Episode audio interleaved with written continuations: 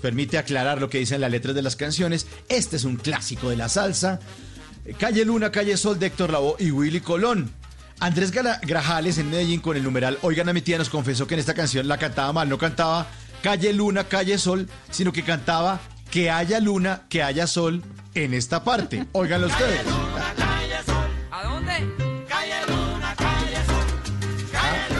Haya luna, que haya sol. Hombre, Andrés. Tiene sentido. Gracias por participar en, Orga, Sí, en sí, Oigan a mi tiene tía. Ustedes, si no entienden las canciones, si no tiene sentido o si sí tiene sentido para ustedes, pónganla en Twitter con el numeral Oigan a mi tía. Que haya luna, que haya sol. Que haya luna y que haya sol y eso es lo que todos estamos esperando. Voy a tomarme un minutico más para leerles algo que escribió el ex sacerdote Gonzalo Gallo y que me encanta, porque él dice que alguien le escribió cuándo pasará este maldito, maldito virus y podremos volver a nuestra vida normal. ¿Y qué le respondió él? Y vamos poniendo al fondo Perdi, quédate en casa, que es nuestro himno en esta época en que estamos en la casa.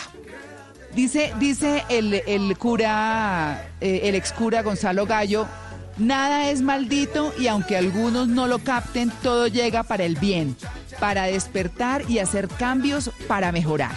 Bendito virus que despierta conciencias, acerca a los alejados, une a los distanciados y le hace bien a un planeta enfermo. Bendito virus que sacude unas estructuras económicas injustas y mueve a la solidaridad local y mundial. Sí, gracias virus, porque nos recuerdas que el arte de vivir es el arte de amar y no el de hacer y correr para tener más.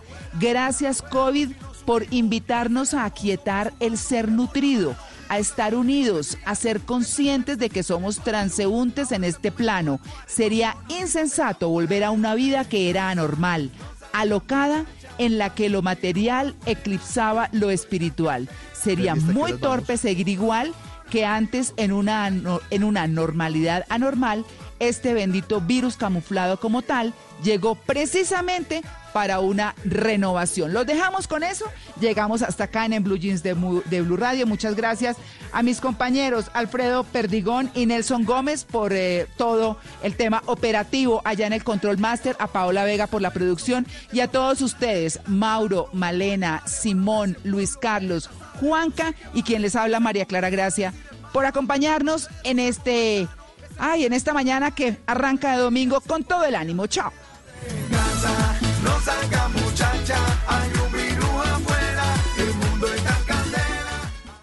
Esta es Blue Radio. En Bogotá, 89.9 FM. En Medellín, 97.9 FM.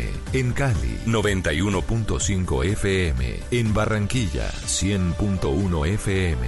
En Cartagena, 1090 AM. En Bucaramanga, 960 AM. En Pereira y el norte del Valle, 89.2 FM. En Tunja, 103.1 FM. En Villavicencio, 96.3 FM. En Armenia, 89.2 FM. En norte de Santander, 97.7 FM. En Neiva, 103.1 FM. Y en Córdoba, 96.0 FM. También en bluradio.com. En Facebook, Blue Radio Colombia. A través de Twitter en arroba Blue Radio Co. Y en la señal de TDT.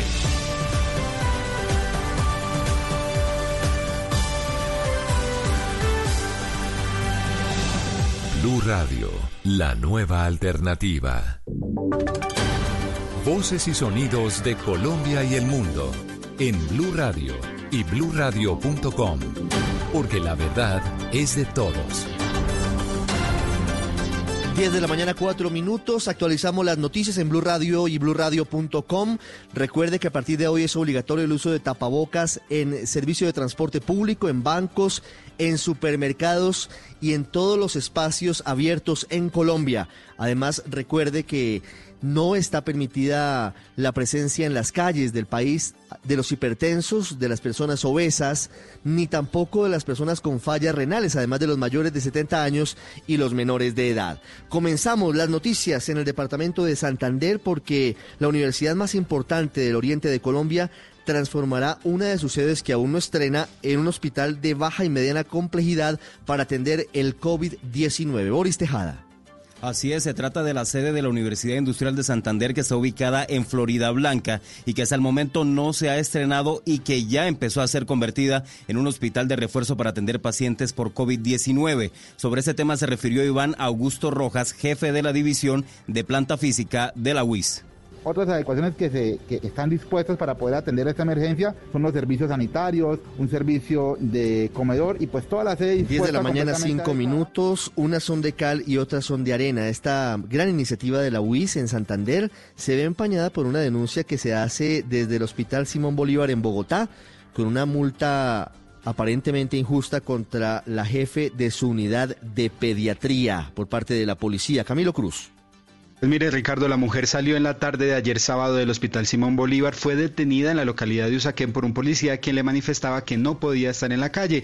La mujer le ratificó que salió de trabajar, fue a hacer mercado para ella y sus papás, pero finalmente le impusieron la multa. Esto quedó registrado en un video justamente grabado por la doctora. Sus derechos no son fuera de la institución. No, ¿O sí? claro que sí. Fuera son sus derechos. Lea cuáles son las, las extensiones del, del, del presidente. Usted se, puede, mo- usted se puede mover en su vehículo. No, señor. De la casa al trabajo, más no, No, señor. que- personales. eso El policía calificó como vueltas personales ir a comprar el mercado. La policía de Bogotá manifestó que el propio comandante de la policía ya se comunicó con la doctora y que en los próximos minutos emitirá un comunicado. Sí, hay que hacer claridad para los eh, amigos policías que están en las calles cuidándonos a todos que está permitido el uso del vehículo particular si va una sola persona y si va explícitamente y específicamente a hacer mercado. Eso está permitido en el decreto presidencial. ¿Y cómo se vive la Semana Santa? Hoy es Domingo de Ramos para los católicos en Barranquilla, a la distancia, por internet, por televisión y por radio. Diana Ospino. Así es, Ricardo. A través de la Arquidiócesis de Barranquilla se ha implementado un instructivo virtual que servirá para que los feligreses puedan unirse a la celebración de Ramos y también hasta el lunes de resurrección. Con ramos en las terrazas y pequeñas procesiones en cada vivienda, la Iglesia Católica invita a los creyentes a orar en familia. Así lo ha manifestado el padre Haider Lázaro de la parroquia La Luz en Barranquilla.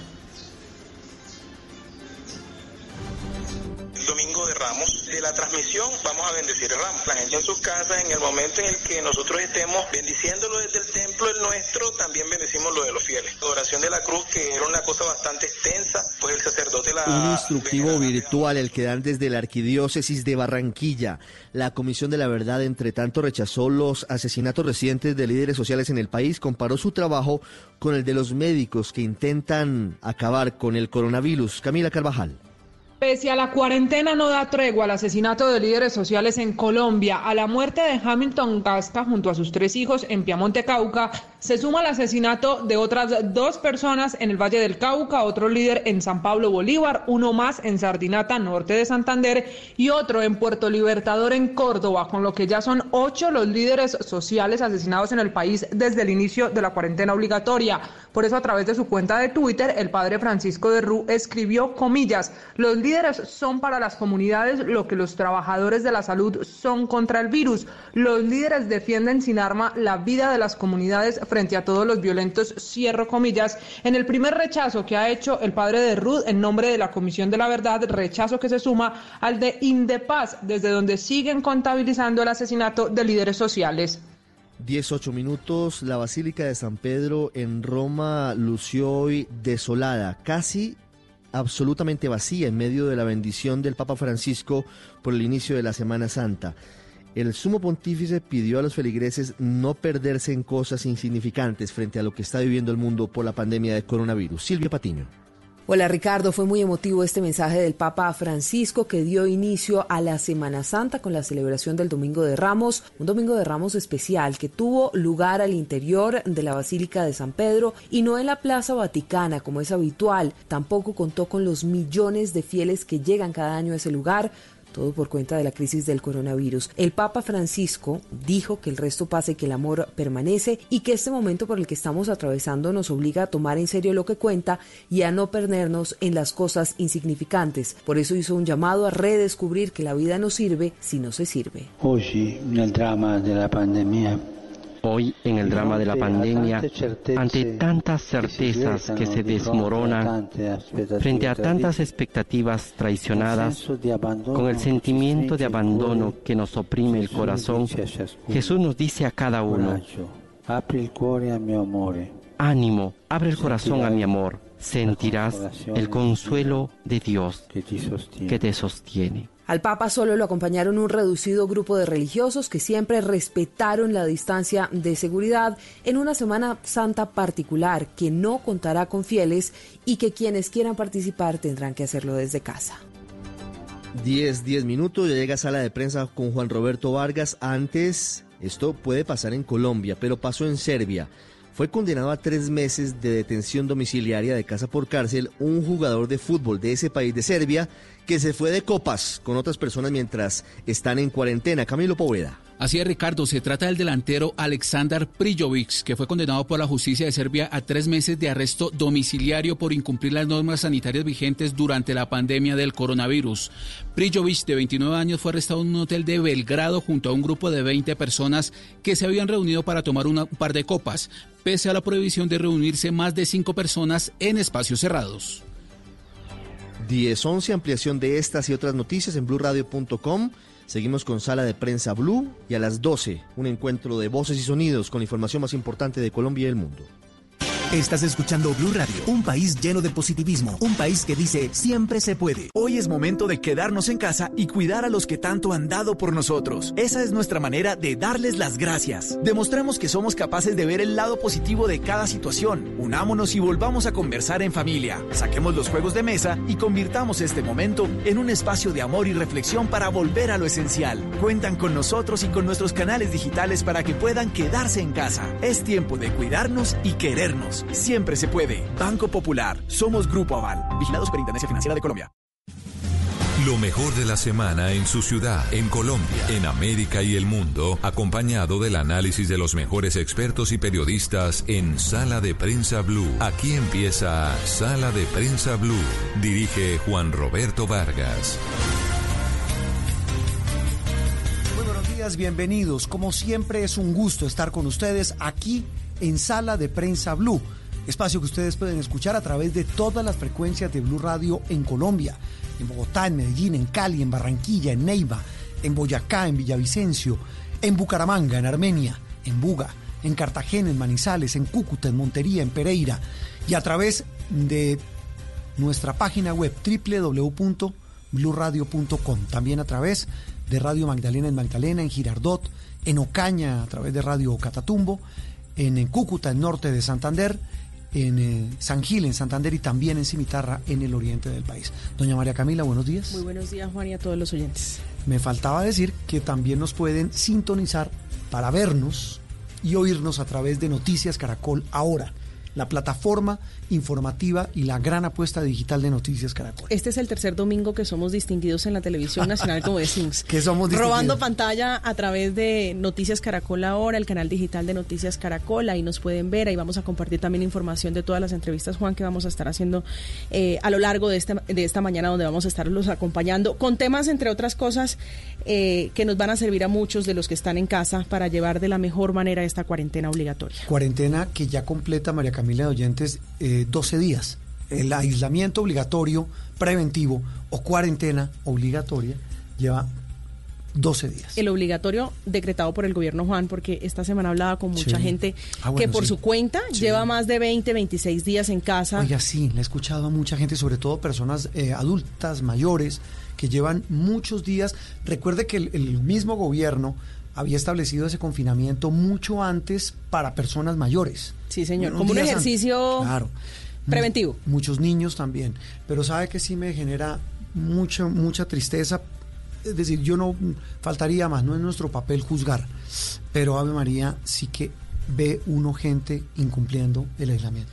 Hay muchas personas, veamos esta semana en Noticias Caracol, eh, las noticias muchas veces reiterando a, a- a las personas que se queden en casa, Juan, pero todos tienen una excusa, eh, justificada o no, tienen excusa porque muchos no tienen cómo refugiarse en sus casas, eh, en atención a que no tienen, Juan, los recursos para poder cumplir la cuarentena. Me refiero a muchas personas que en sus casas no tienen mercados, que de las cuales dependen niños y adultos mayores y que viven, como ya lo hemos dicho en muchas oportunidades, del día a día, ese día a día que hoy no tienen porque son personas que se paran en un semáforo y venden un dulce o cualquier otro tipo de producto que les permitía subsistir. Mm. Pero, pero sí ve uno con mucha tristeza, mire, por ejemplo, la situación de Tunja, estas personas que fueron sorprendidas incumpliendo la cuarentena en un billar. eh, la gente que se lo está tomando de manera deportiva y que pone en riesgo a otros, porque es que si usted asumiera la responsabilidad y, y dice me, me- me contagio yo, pero hasta ahí llega, uno dice, Claro. ok, pero usted Sí. pone en riesgo a otras personas. Ah, Ahí hay un factor, repito, no somos nadie para juzgar, pero sí nuestra misión es, es poner eh, la lupa en, en donde las cosas no funcionan. Yo no quiero eh, atacar a quienes están saliendo porque muchos de ellos lo hacen porque necesitan buscar sustento. Hay gente, eso es muy fácil, también me decía alguien, quédate en casa, refúgiate, eh, permanece aislado cuando no tienes un salario, cuando tu sustento depende de lo que consigues al día. En fin, eh, muchas de esas consideraciones las vamos a tocar también aquí, hoy, en sala de prensa, hasta el mediodía los vamos a acompañar con el mayor de los gustos, acompañándolos en esta cuarentena. Y esta noche ese dilema lo vamos a tocar en Noticias Caracol con los dos ministros que cada uno tiene que ver con ese tema. El gran dilema de la economía y la salud. El ministro de Salud, que es el que está enfrentando, pues a nombre del Estado, eh, toda este, esta emergencia sanitaria, y el ministro de Comercio, que es con el equipo económico quien está enfrentando el golpe económico que está provocando el aislamiento. Las dos caras de esa tragedia que estamos viviendo en Colombia. Una circunstancia, María Camila, que ha hecho que nosotros cambiemos muchos de nuestros hábitos, porque así como hay gente que ve las cosas de manera mu- como nosotros un poco preocupante, poniendo el dedo en la llaga, hay otros que ven que está cambiando la forma en que consumimos, la forma en que nos relacionamos, la forma en que nos vemos como sociedad por estar buena parte del país confinado. Estamos confinados y muchas cosas han cambiado, no solamente el saludo, sino justamente esa, la forma en la que estamos consumiendo productos y servicios. Estamos confinados y no estamos comprando, pero consumimos mucho más. Es la pregunta que uno se hace. La economía, a pesar del confinamiento obligatorio que vive Colombia y algunos países en el mundo, está cambiando en eso, Juan, porque ya la gente eh, consume otras cosas por obligación, por ejemplo, noticias, programas vía streaming, eh, televisión privada, entre otras cosas. eh, que le da, la, o sea, eh, es decir, que está al alcance de la gente para llevar, insistimos, esta cuarentena de la mejor manera. Porque usted dice, no puedo salir y no puedo comprar, los que somos compradores compulsivos, no podemos salir a comprar cualquier tontería de la que uno dice, bueno, me antojé. Entonces, en la casa, ¿qué compro? Hay gente que está comprando, le cuento, equipos, eh, em, perdóneme, máquinas para hacer ejercicio, que es una buena inversión en estos tiempos Mire, de aislamiento. esta mañana, esta mañana no, esta semana Néstor Morales en Mañanas Blue hablaba mm, con eh, César Caballero de la firma Cifras y Conceptos de una encuesta en la que se, eh, se le mide eh, el, no solo el estado de ánimo, sino la forma en que los colombianos están viendo la, la forma como se está llevando esta crisis. Pero más allá de esas cifras, repito, hay eh, miradas diferentes y una de ellas es la de, la de Camilo Herrera, quien es el presidente de la firma Radar, una firma entre otras experta en hábitos de consumo. A él lo habíamos eh, abordado aquí en Noticias Caracol mm, en otras circunstancias, pero lo hacemos ahora porque eh, nos encontramos con un artículo muy interesante que escribe en la revista Dinero que acaba de salir al mercado y en la que dice, entre otras cosas, ahora nos lavamos las manos. Póngale cuidado, María Camila y oyentes, pónganle. Miramos noticieros, validamos lo que nos llega por chat antes de compartirlo. Nos hemos vuelto más empáticos. Nos preocupa nuestra salud y la de nuestros familiares, cosas que eran obvias y debían ser comunes, pero de las que no éramos conscientes y que van a cambiar profundamente de acá en adelante. Eh, don Camilo, gracias por estar en Sala de Prensa Blue. Muy buenos días, ¿cómo están todos? Pues muy bien, aquí, ¿cómo va usted? ¿Cómo va ese confinamiento y ese teletrabajo?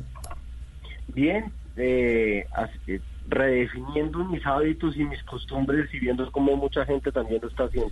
Es que eh, precisamente por eso lo llamábamos, decíamos Camilo hace instantes, que en este muy interesante artículo de la revista Dinero, usted habla de esos cambios de hábito de consumo y leíamos una de sus reflexiones donde dice pues que ahora nos lavamos las manos, vemos más noticieros, validamos lo que nos llega por chat antes de publicarlo. Eh, ¿Cómo llegan ustedes en radar a esa conclusión, a estas conclusiones que muestran no solo cambios de hábitos, sino prácticamente cambios en la sociedad en general? Nosotros en Radar llevamos mucho tiempo intentando entender al consumidor y al comprador colombiano, que son dos cosas distintas. Una cosa es comprar, otra cosa es consumir. Las razones de compra de una cosa son casi que completamente distintas a las razones de consumo. Y en los últimos años, no sé, los últimos ocho, nueve años, había una abundancia de compra en los hogares colombianos, la gente tenía unos niveles de ingresos un poco más altos, podían hacer compras más seguido, compraban cosas que no necesariamente necesitaban y poco nos habíamos detenido a entender cómo consumíamos las cosas. Pero cuando nos quedamos encerrados en la casa Sí. y nos dimos cuenta de la importancia de cada producto en nuestra vida, porque ya no los podemos comprar, sino tenemos que usar los que tenemos. Y seguramente empiezan a sentir, empezamos a sentir algunas ausencias de los que no conseguimos y nos damos cuenta de una utilidad gigantesca de otros que eh, básicamente no habíamos prestado atención.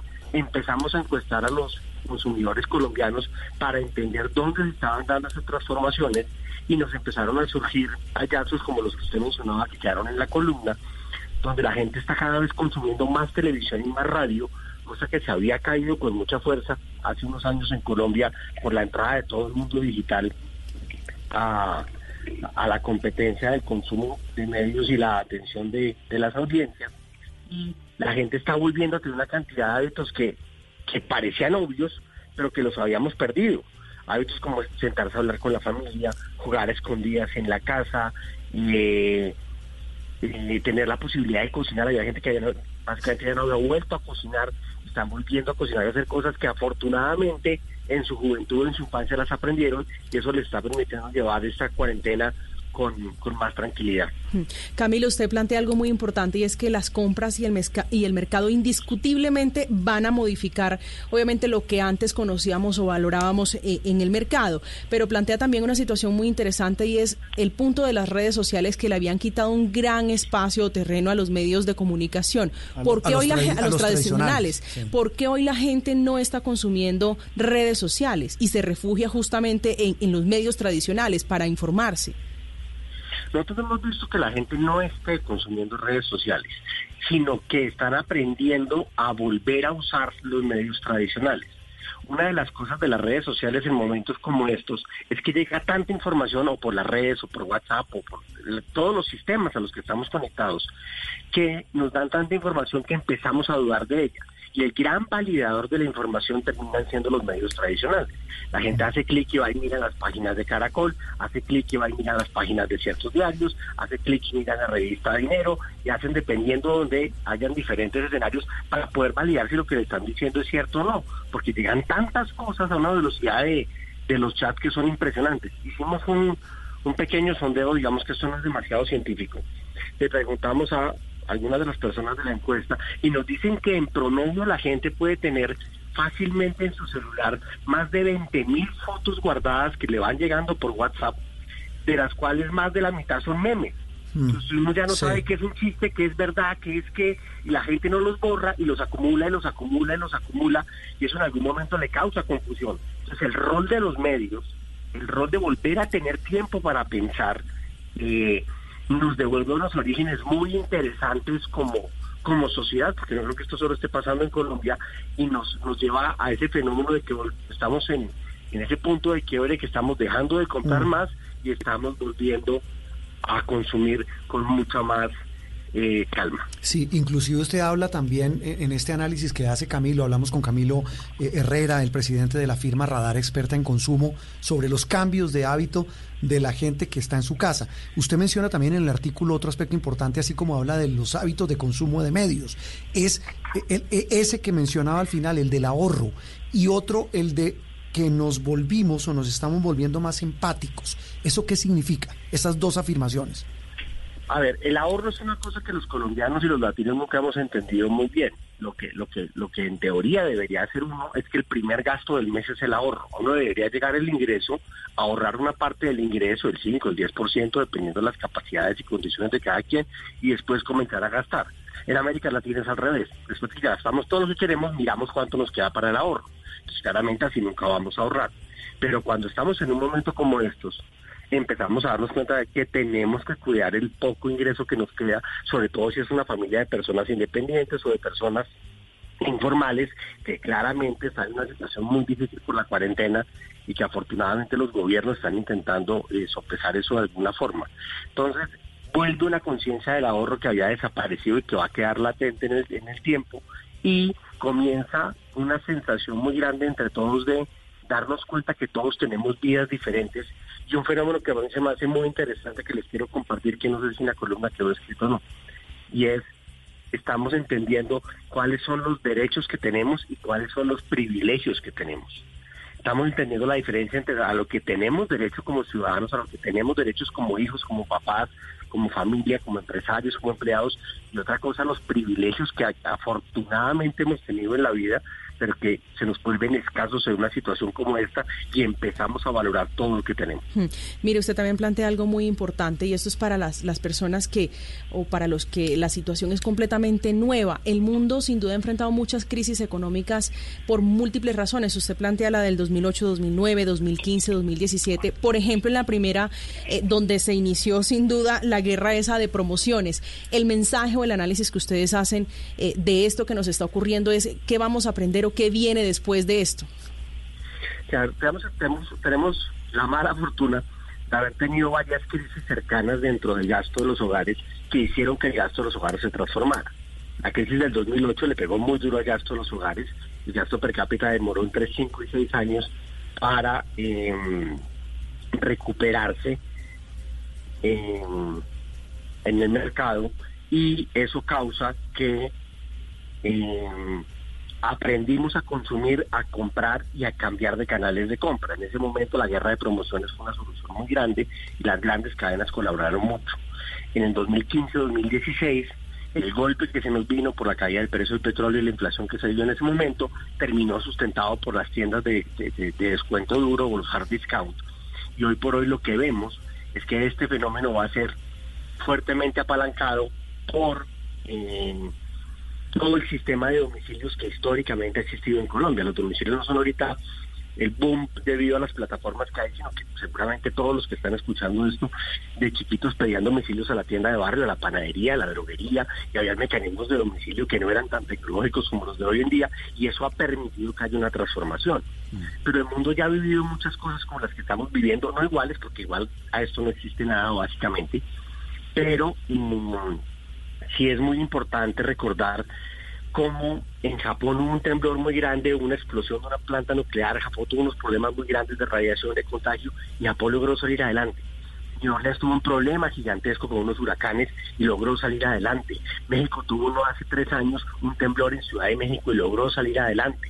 Si uno mira una cantidad de ejemplos de resiliencia muy importantes en nuestro país, donde nos lleva a uno que yo no sé si ustedes lo han abordado en el programa, y es Hidroituango. Hidroituango nos dejó un mensaje Sí, gigantesco al país. de acuerdo. Y a Jorge Londaño diciendo una cosa, y es, la prioridad es sencilla. Primero las personas, después el ambiente, después el proyecto. Y hoy estamos haciendo exactamente lo mismo. Primero las personas, después el medio ambiente, después la economía. Que eso nos va a costar, sí, va a ser un dolor y va a ser complicadísimo, pero la empatía es tan grande que entendemos que lo primero son las personas. Mm. Es un cambio social y un cambio mental importantísimo para el país en este momento. Sí, mire, eh, Camilo, tal vez una reflexión final, que es el final de este artículo, repito, que usted escribió sobre este tema en la revista Dinero. Dice, hay virus que contaminan, pero esto tiene la enorme virtud de descontaminar. Nos dimos cuenta, dice usted en su columna, de verdad nos dimos cuenta de muchas cosas que hacemos que no son ni remotamente necesarias, ni mucho menos un gusto para nosotros, y que podemos suprimirlas de nuestra cotidianidad. Por ejemplo, temas de movilidad. Yo creo que uno de los ejemplos grandes es que muchas oficinas van a entrar a una reflexión sobre qué tiene que ser teletrabajo y qué tiene Sí. que ser en la oficina. Lo segundo, efectivamente nos tenemos que mover todos los días a las mismas horas. Yo creo que hay una reflexión grande. Tercero, los hábitos de comida que tenemos no son necesariamente los mejores ni los más sanos. Cuarto, el tema del ahorro. Es una cosa que no estábamos haciendo. Y así podríamos seguir dando una cantidad de ejemplos porque es que lo que nos estamos enfrentando es a la cotidianidad del día a día en donde estábamos viviendo tan rápido que no teníamos tiempo para disfrutar lo que teníamos. Y cuando empezamos a disfrutar lo que tenemos, claramente nos pasa una cosa fundamental. Y es que eh, nos damos cuenta que no necesitamos necesariamente comprar o tener algo más. Que hay cosas que sí, pues claro que sí, las tecnologías cambian, hay cosas que son maravillosas. Pero empezamos a disfrutar, disfrutar cosas tan sencillas como libros que teníamos refundidos en la casa Sí, señor. o discos o música. Entonces empiezan a aparecer unas cosas maravillosas. Uno a los papás enseñándole a los hijos a escuchar un long play. Mm. Entonces unos fenómenos que inclusive van a tener un profundo impacto en las estructuras familiares. No le, no le quiero contar y, y sería entrar en detalle y seguramente muchos oyentes y muchos televidentes eh, deben estar pensando lo mismo a lo que usted se refiere, Camilo. Pero, por ejemplo, no hay nada que le llene a uno más el corazón. Yo, eh, y hablo por en primera persona, ¿hacía tantos años no veía a mi hija dibujar con colores? Por ejemplo, Imagínese. ver a los hijos en clase, los que hemos tenido la oportunidad de ver a los hijos en clase. Bueno, eso es otro capítulo. rarísima. Pero es una cosa rarísima.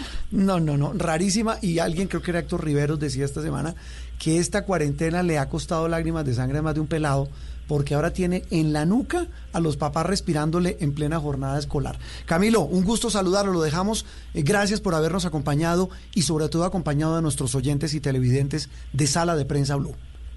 No, muchísimas gracias a ustedes. Camilo Herrera de la firma Radar, los hábitos de consumo, los cambios. Dice, nos volvimos más em- empáticos, no solo simpáticos. Lo de simpáticos, vamos a hablar más adelante del tema mm, del estado mental, de la salud mental, pero el tema de la empatía, el tema de que hoy nos... Él habla de hábitos de consumo. Mire, dice él. Nos volvimos más proclives a no gastar tanto. porque hay cosas- Responsables. sí, hay cosas que no hay que gastar. Él dice, mire, se va a volver más, más importante no gastar que gastar. Sí. Usted que es compradora compulsiva. Yo me he controlado. Debo Claro. confesar que, por ejemplo, Juan Jacobo me, me, me mete en cintura porque es mi compañero de compras, mi alcahueta. Entonces ya de este yo. Sí, señor. Paola, sí. señor. Y el Entonces ya, digamos. Y el productor de sala de prensa televisión. Ok. Sí, mire, o sea, lo veo en todo lado. Pero lo importante que dice el Juan, en la teoría de que en 21 días se, se crea un hábito, él dice, ojalá estos 21 días, que pueden ser muchos más, sirvan para que la gente haga consumo responsable o más bien uso responsable de los recursos que hoy más que nunca muchos están pensando si hubiera ahorrado, si, hubiera, si no hubiera gastado, si no me hubiera gastado la plata en. Las diferentes consideraciones de esta pausa en la que hemos entrado por cuenta de esta emergencia. Una pausa precisamente y regresamos en instantes aquí en Sala de Prensa Blue. Estás escuchando Sala de Prensa Blue. Vestida con hilos dorados y el color de sus espigas es el trigo de finos granos que brota de sus semillas. De las mejores cosechas podrás servir en tu mesa el pan más fresco y sabroso con harina de trigo Apolo. Alimento fortificado con calidad y rendimiento inigualable. Harina de trigo Apolo. Trabajamos pensando en usted. Este domingo en Encuentros Blue, Sociocracia, una filosofía que pone a prueba el vivir en armonía. Esta pandemia a la luz de la biología molecular y la fisiología, el sistema transgeneracional o cómo trascender mis emociones y mucho más en Encuentros Blue para vivir bien por Blue Radio y bluradio.com. La nueva alternativa. Todos tenemos un reto, algo que nos impulsa, eso que nos hace levantar de la cama todos los días, un sueño que nos lleva al límite y nada más importa. No importa el dolor, ni la frustración, no importa el tiempo. Un reto que es a la vez nuestro combustible y nuestra obsesión. Porque nada se consigue de la noche a la mañana. Este es mi reto. ¿Cuál es el tuyo? Pasta Sonia, sabor y energía que te hacen mejor. Trabajamos pensando en usted. Opinión, análisis y mucho más aquí en Sala de Prensa Blue. Regresamos a Sala de Prensa Blue, hoy domingo 5 de abril. Nos pueden sintonizar para que los podamos, nos permitan acompañarlos a través de todas las frecuencias de Blue Radio en Colombia, a través de la aplicación, a través de la página web y a través de televisión, de Sala de Prensa televisión y a través de Noticias Caracol ahora. Muy distinguidos, a mí me da risa, de verdad. Usted y sus distinguidos. No, es que somos muy distinguidos, muy pinchados en televisión. Y lástima que hoy no, no, pañete, porque el domingo pasado sí me vine como si fuera para el reinado de Cartagena. No, no me cabe duda, lo recuerdo. Bueno, la- eh, hablábamos de todas las caras, María Camila, de, de esta cuarentena. Le decíamos, les decíamos a nuestros oyentes hace un rato al comienzo de sala de prensa que una de las más dolorosas y más difíciles de asimilar es la cara económica. Cómo cambió la economía. Desafortunadamente para mal, para muchos, para millones de colombianos, por cuenta de este aislamiento. Pues escuchábamos el fin de semana pasado eh, las cifras que nos entregaban Juan de lo que puede crecer el desempleo en el país No. eh, una vez termine la emergencia por cuenta del COVID-19. Y es que, mire, la más reciente encuesta de cifras y concepto, por ejemplo, entrega el siguiente dato y es que el 64% de los colombianos teme quedar sin empleo por la crisis del coronavirus, al cual no es ajena ninguna empresa, porque los economistas son conscientes y dicen todo el sector económico del país va a tener repercusiones. Eh, hay más de el 40% de los hombres tiene incertidumbre, el 50% de las mujeres. Yo creo que muchas de las personas que nos están oyendo en este momento en su casa o algunos que también están en sus trabajos por, porque hacen parte de las excepciones han replanteado y, han reflexionado frente a la situación económica del país. Ese, ese es un tema sin duda vital que lo hemos tocado en Noticias Caracol, lo vamos a seguir haciendo. Eh, eh, mañana lunes tendremos un especial con algunos de los más importantes voceros de los gremios económicos para intentar buscar salidas, explicaciones. Uno de ellos nos acompaña a esta hora, es un muy buen amigo de esta casa, de Noticias Caracol y de Blue Radio, el doctor Bruce McMaster, presidente de la ANDI. Doctor Bruce, gracias por acompañarnos hoy domingo. No, Juan Roberto, por el contrario, muchas gracias a usted por la invitación de siempre. Como siempre, muy querido usted. Doctor Bruce, eh, las reflexiones que hacía usted hace poco, lo vi, tal vez me recuerda en La República, y lo vi también en Noticias Caracol, hablando del efecto devastador que ha tenido para la economía colombiana y mundial eh, el, el tema del coronavirus, la propagación y las medidas de aislamiento. Hoy esa fotografía, ¿qué le dice a usted? Sí, Juan Roberto, la verdad es que eh, eh, yo diría que todo esto nos cogió muy de sorpresa. No solamente nos cogió de sorpresa la enfermedad, la capacidad de contagio, lo, lo cuidadosa que digamos que tiene que ser la humanidad frente a la enfermedad, el hecho de que no hubiera una una cura, digamos, conocida, pues nos sorprende a todos. En, el estado actual de, de desarrollo de la, de, la, de la salud, de la medicina, pues nos sorprendió. Y luego nos sorprendió también el hecho de que tuviéramos que, que cuidarnos tanto como para encerrarnos en las casas y como para tener que limitar la actividad económica de una forma tan robusta. Esto ha hecho digamos que realmente los países, las economías hayan tenido que enfrentarse a, situaciones completamente inusitadas usted lo sabe, sabe, en este momento, digamos, estamos prácticamente limitados a la producción y venta de los artículos de primera necesidad, es decir, a alimentos, a elementos de aseo y de higiene, eventualmente medicinas, medicamentos, a, a la prestación de los servicios de, de, de salud y a los servicios públicos,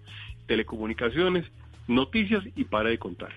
Que eso, por supuesto, deja al resto de la economía toda pues un poco en vilo, la dejan suspendida y eso hace, digamos, que además entonces, por supuesto, se presenten una cantidad de consecuencias muy fuertes, consecuencias para las, por supuesto, para las compañías en términos de sus ingresos y demás, pero más importante que las compañías, para las personas para las personas que no pueden recibir ingresos porque, por ejemplo, trabajaban en los almacenes o porque trabajaban en las calles, porque hacían eh, eh, labores de vendedores ambulantes o las personas que simplemente no están pudiendo trabajar porque las industrias no funcionan. De manera que lo que más nos preocupa en este instante realmente, y nadie estaba preparado y quizá nadie había estudiado para eso, para una situación en la cual uno de un día para otro tiene el 70% de la economía prácticamente detenida, prácticamente parada y el efecto que tiene sobre las familias y las personas. Hmm. Mire, es que sin duda usted lo está diciendo, lo que más preocupa a los colombianos es la economía, también la salud, pero es que cerca del 38% dice que no va a tener, eh, que ha perdido su empleo y el 64%, que el 38% dice que no tiene para pagar eh, los servicios y el 64% dice que se siente angustiado porque pues ha perdido su, su empleo o que está en riesgo su empleo. La economía colombiana, ¿cuánto oxígeno tiene para soportar una crisis como la que estamos viviendo por cuenta del COVID-19? Pues fíjese que la economía, la- el concepto de economía colombiana pues depende de, de dónde lo ve usted. El, ese 38% que dice que no tiene cómo pagar y cómo comprar, pues no tiene más oxígeno o realmente el oxígeno lo tiene muy limitado. El 60 y tanto que se siente angustiado pues está muy cercano, digamos, a perderlo. Por eso es que es tan importante, digamos, políticas como las que han, las que ha desatado el gobierno, digamos, en los últimos días de tratar de darle ingresos, eh, así sean ingresos eh, relativamente modestos a muchas personas para que las personas tengan cómo pagar su arriendo, como para que tengan cómo alimentar a sus hijos, para que tengan cómo comprar elementos de aseo. Realmente, eh, eh, inclusive fíjese que eh, de alguna forma nos, nos cogió tan de sorpresa todo lo que estaba sucediendo que alcanzamos a ver gente, en mi opinión, un poco despistada que creía que realmente éramos capaces nosotros de hacer una cuarentena sin que nadie produjera nada, sin que nadie eh, tuviera ingresos, sin que sin que no hubiera trabajo. Y yo diría que esto es despiste, porque nadie realmente eh, lo, lo dijo por mala por mala intención o lo dijo por por, eh, por no entender o por no saber, no, lo dijo porque no nos había pasado nunca. Hoy nos encontramos con que efectivamente tenemos que buscar la forma de ver cómo hacemos para poder eh, darle ingresos a las personas, ojalá trabajo seguro, trabajo en donde se pueden cuidar, trabajo en donde pueden además evitar que efectivamente se contagien, pero al mismo tiempo tener ingresos. Y yo creo que el reto que tenemos en este momento es el de reinventarnos. Primero se habló del teletrabajo, pero teletrabajo pueden hacer solamente las personas que trabajan en oficinas, claramente. Eh, porque, porque quien no trabaja en una oficina, ¿cómo hace teletrabajo? Si usted, diga usted, trabajaba en un taller de confecciones, ¿cómo hace teletrabajo? Entonces el teletrabajo es, es, una, es, una, es un concepto limitado, quizá, digamos, limitado a sociedades eh, que son intensivas en servicios, más no sociedades que son intensivas en mano de obra. Entonces el teletrabajo, un- una persona en el campo no puede hacer teletrabajo. Entonces hay ciertas cosas que se tienen que dar. Luego, fíjese usted, por ejemplo, algunos mandatarios que no nos dejaban hacer domicilio los primeros días. ¿Cómo hace uno para que la gente no salga, no compre cosas y al mismo tiempo no, no tienen los domicilios, digamos, disponibles? Bueno, ya aprendimos, hemos venido aprendiendo todos y yo creo que no hay, para, no hay que criticar a, na- a nadie en eso. Pero sin duda el reto en este momento es cómo vamos a hacer para operar al mismo tiempo que nos cuidamos. Cuidarse pues es fundamental, por supuesto. Inclusive le, cuento alguna anécdota. Por ejemplo, estamos con el PNUD, hicimos la, que es la, la Organización de Desarrollo de Naciones Unidas, lanzamos el lunes de la semana pasada, de esta semana. Lanzamos un reto y es el reto de para los para los inventores, para los creadores, para los creativos, para los emprendedores, de inventarse una máscara especial que proteja a la gente, por ejemplo, para poder ir en los Transmilenios o poder ir en el metro de Medellín o poder ir en los buses, para tratar de, de ese aislamiento que eventualmente no podemos hacer porque nos tocó salir a hacer la compra o porque nos tocó salir a trabajar, poder hacer el aislamiento por lo menos nosotros individualmente. Ya tenemos en este momento varios diseños a nuestra disposición y yo creo que vamos a tratar de propiciarlos inclusive a nivel mundial Mm. para que la gente pueda encontrarse. Sí, mire, doctor Bruce, e- esa, esa consideración, dice usted, pues hace parte de todo lo que, lo que el sector productivo tiene en mente para enfrentar lo que nos está eh, afectando y nos está golpeando tanto. Estoy hablando de en términos económicos. Pero es que, Ave María, lo decía usted, repito, eh, tal vez en una entrevista en la República, el tema es que ya hay empresas que dicen que no dan más. Es decir, no dan más espera de tener las plantas de personal que tiene, de tener los gastos fijos que tienen y de tener toda su producción parada. Y eso eh, en, en las grandes empresas, ni qué decir en la gran mayoría de- de- del aparato productivo colombiano, que es de medianas y muy pequeñas empresas. El tema es que sí, todos hablamos de las lecciones que hay que tener pa- para entender cómo cambiamos la, la dinámica de la economía. Pero, pero el problema, repito, de María, es muy grave y es ya, porque mucha gente, el tema del desempleo, el tema de la falta de recursos, sí, hay líneas de crédito, le inyectaron plata a la economía, liquidez al sistema financiero, pero la realidad, dura realidad es otra. Y le pongo dos ejemplos, usted, lo, usted los conoce, los de la gran industria, pero hablemos de lo más chiquito, una persona con una lavandería en un barrio, con una panadería, con un salón de belleza, con un consultorio odontológico, que es la economía que mueve a este país. ¿Hasta cuándo, reiterando un poco la pregunta de María Camila, cuánto puede resistir un país que es pobre una situación como esta? No, realmente tenemos que, podemos resistir muy poco eh, y le digo que nos to- para, por eso nos toca ser tan creativos. Le voy a poner un ejemplo. Yo, y créame que además, eh, Juan Roberto, la, la pequeña empresa nos toca mucho a nosotros por muchas razones, no solamente porque, por ejemplo, tenemos Andy del Futuro, que son 350 emprendedores, que son la mayoría de los casos empresas pequeñas y medianas, sino porque también en muchos casos son los proveedores de nuestras empresas, los que les prestan servicio. Para nosotros es muy importante lo que le pasa a la pequeña y a la, y a la mediana empresa.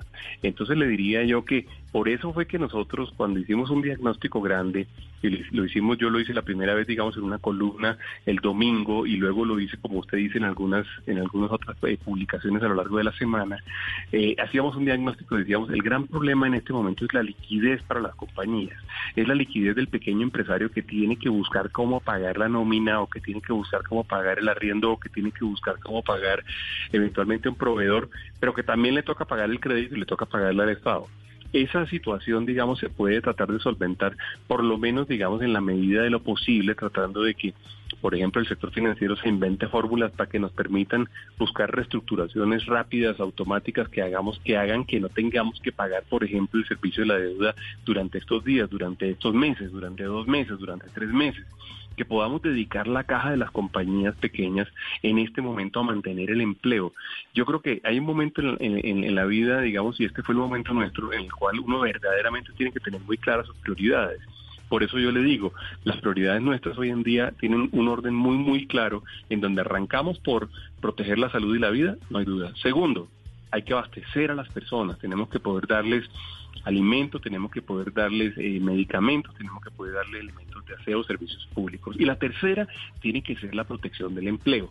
Y la protección del empleo tiene que volverse una causa superior, una causa superior incluso a las empresas mismas y también al sector financiero o al Estado. Entonces, por eso hemos hecho una llamada, un llamado, digamos, al Estado y al sector financiero para que ponga sus mejores mentes, sus, sus economistas más expertos, sus genios y los ponga a trabajar en, bueno, ¿y cómo vamos a hacer para darle liquidez a esas compañías hoy en día? En, forma, en una forma creativa pero generosa, en una forma, em, eh, como decía yo, pensando lo, lo, impensable, porque nos está pasando lo impensable. Eh, pensando en que adicionalmente si no lo hacemos, pues evidentemente lo que vamos a tener son una cantidad de quiebras que tampoco le convendrían, digamos, al sector financiero o al Estado. El llamado es un llamado, digamos, eh, eh en medio, digamos, de la urgencia general que tenemos hoy en día, pero es un llamado a que verdaderamente pensemos distinto. En este momento ya no podemos estar pensando como pensábamos tradicionalmente, hombre, mantener el déficit fiscal. No, esa no puede ser una prioridad hoy en día. Eh, no pues, ni siquiera le, digo ni siquiera eh, algunas variables tan importantes como la inflación esa no puede ser la prioridad hoy en día. La prioridad tiene que ser el ingreso de las personas que se da solamente y usted ha tocado el punto Juan Roberto se da solamente si uno es capaz de mantener la viabilidad de las compañías de las compañías pequeñas de las medianas de los emprendedores también de las compañías grandes. Ver caer una compañía grande es ver caer no solamente eventualmente a sus empleados, sino es ver caer un montón de proveedores y sus cuentas y, una cantidad de cosas. No queremos que eso le pase a nadie, ¿no? Nadie quiere eso, exactamente todos estamos pensando lo mismo y creo que compartimos ustedes los expertos, nosotros los periodistas y el público en general, que es el más importante y el más sabio de todos, que ojalá, como dicen las abuelas, eh, Dios los ilumine a esos que usted dice que requieren esas mentes eh, brillantes para tratar de salir de esta crisis. Doctor Bruce, muchas gracias y seguimos en contacto. Pues por supuesto que sí, Juan Roberto, eso, espero y espero que hablemos mucho estos días.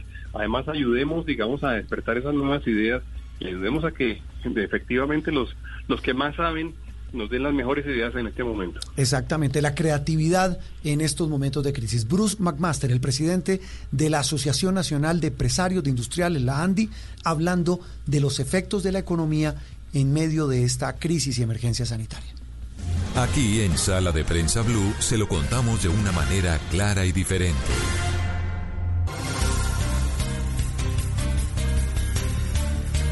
Muy bien, Hablamos de esos efectos económicos hace un instante con Bruce McMaster, los efectos económicos, repito, de la situación que está viviendo Colombia, que está viviendo el mundo. Escuchábamos esta semana el tema en Mañanas Blue de manera amplia, de manera detallada, y uno de los eh, panelistas de Mañanas Blue nos acompaña. Interrumpió su descanso de hoy domingo en plena cuarentena, don Aurelio Suárez. Eh, feliz día, feliz domingo.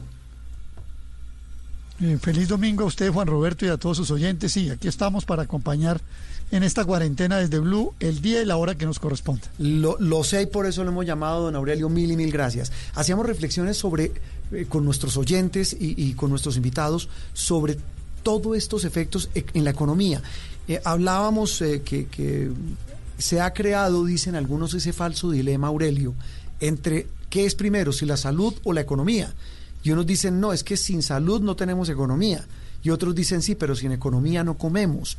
Ese falso dilema nos ha llevado a pensar en que la situación que estamos viviendo es realmente dramática y llena de encrucijadas, Aurelio.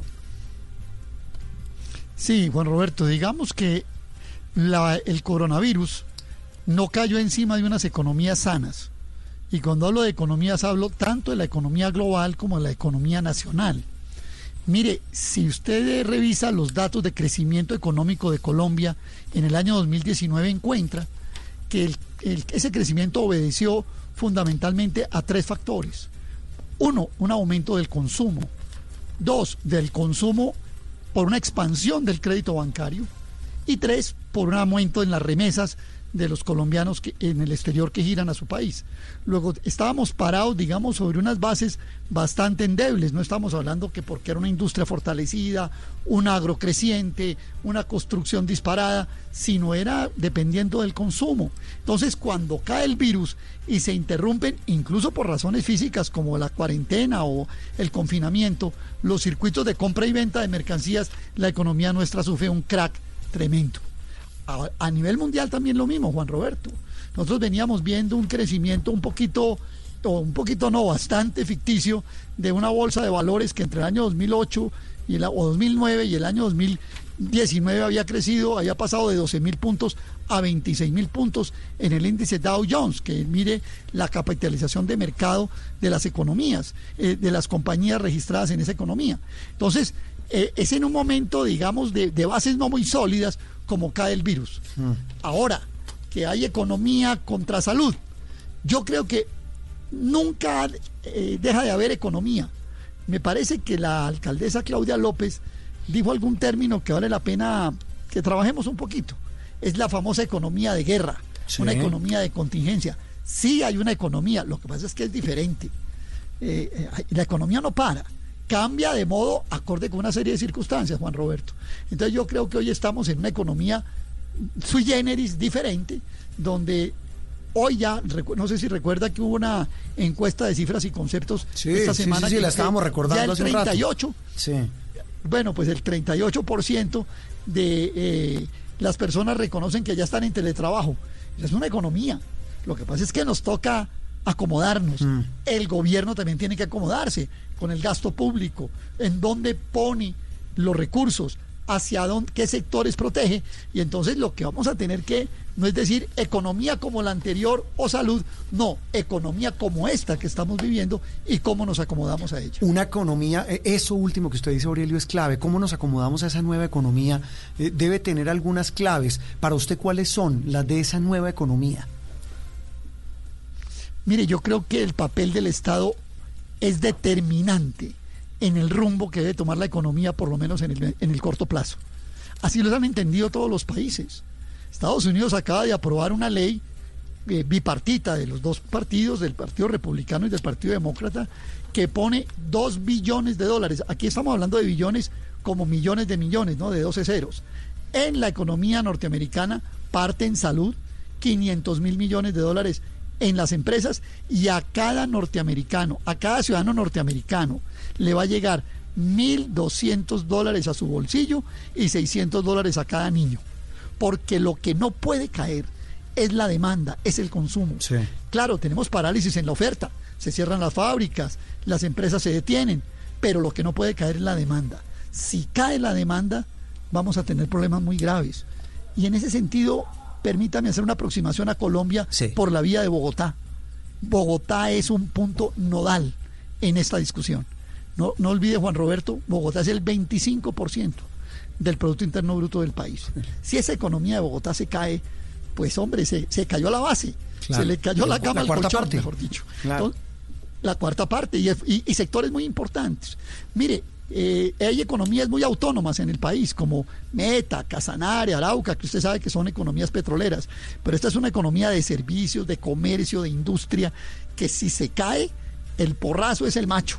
Eh, ¿Y cómo no se va a caer? Manteniendo la demanda, manteniendo el consumo, metiéndole plata en el bolsillo a la gente, a las clases medias, a las clases populares, etcétera. ¿Cómo, le meto plata a la gente en el bolsillo si mucha gente está perdiendo empleo? La tasa de desempleo de febrero fue de más del 12 sin aislamiento.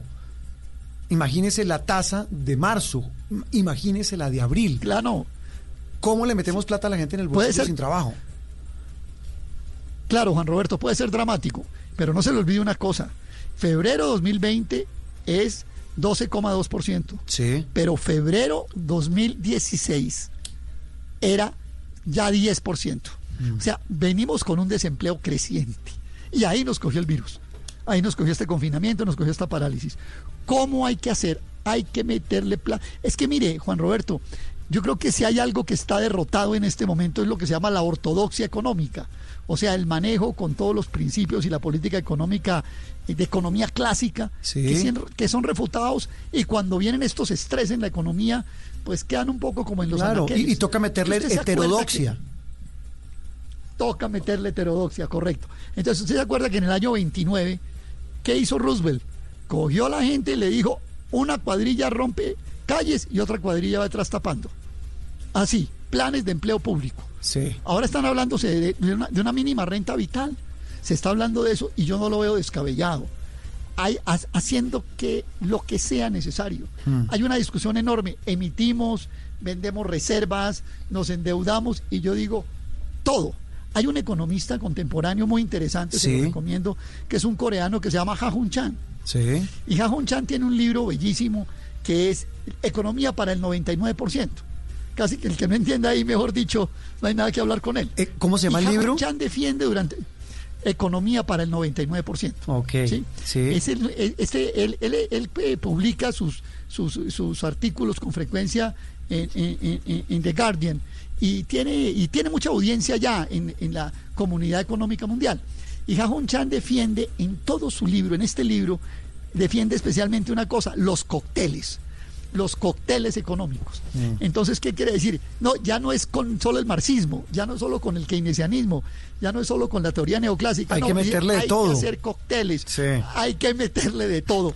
Y yo creo, si usted me preguntara a mí, ¿dónde podemos encontrar soluciones? Vaya, lea Jajun Chan, mm, vaya, vea cómo pues hay un cóctel de cosas. ¿sí, Aurelio, ojalá, ojalá lo lean. Nos decía hace un instante el presidente de la ANDI que, lo que más se requiere en este momento son mentes muy claras de quienes van a diseñar esas políticas para ser ingeniosos y coincide plenamente con usted, ser creativos, buscar modos de que la gente tenga trabajo, tenga que hacer y lo más importante, coincide plenamente con usted, tenga plata, porque la plata va a generar consumo y eso va a mover la economía.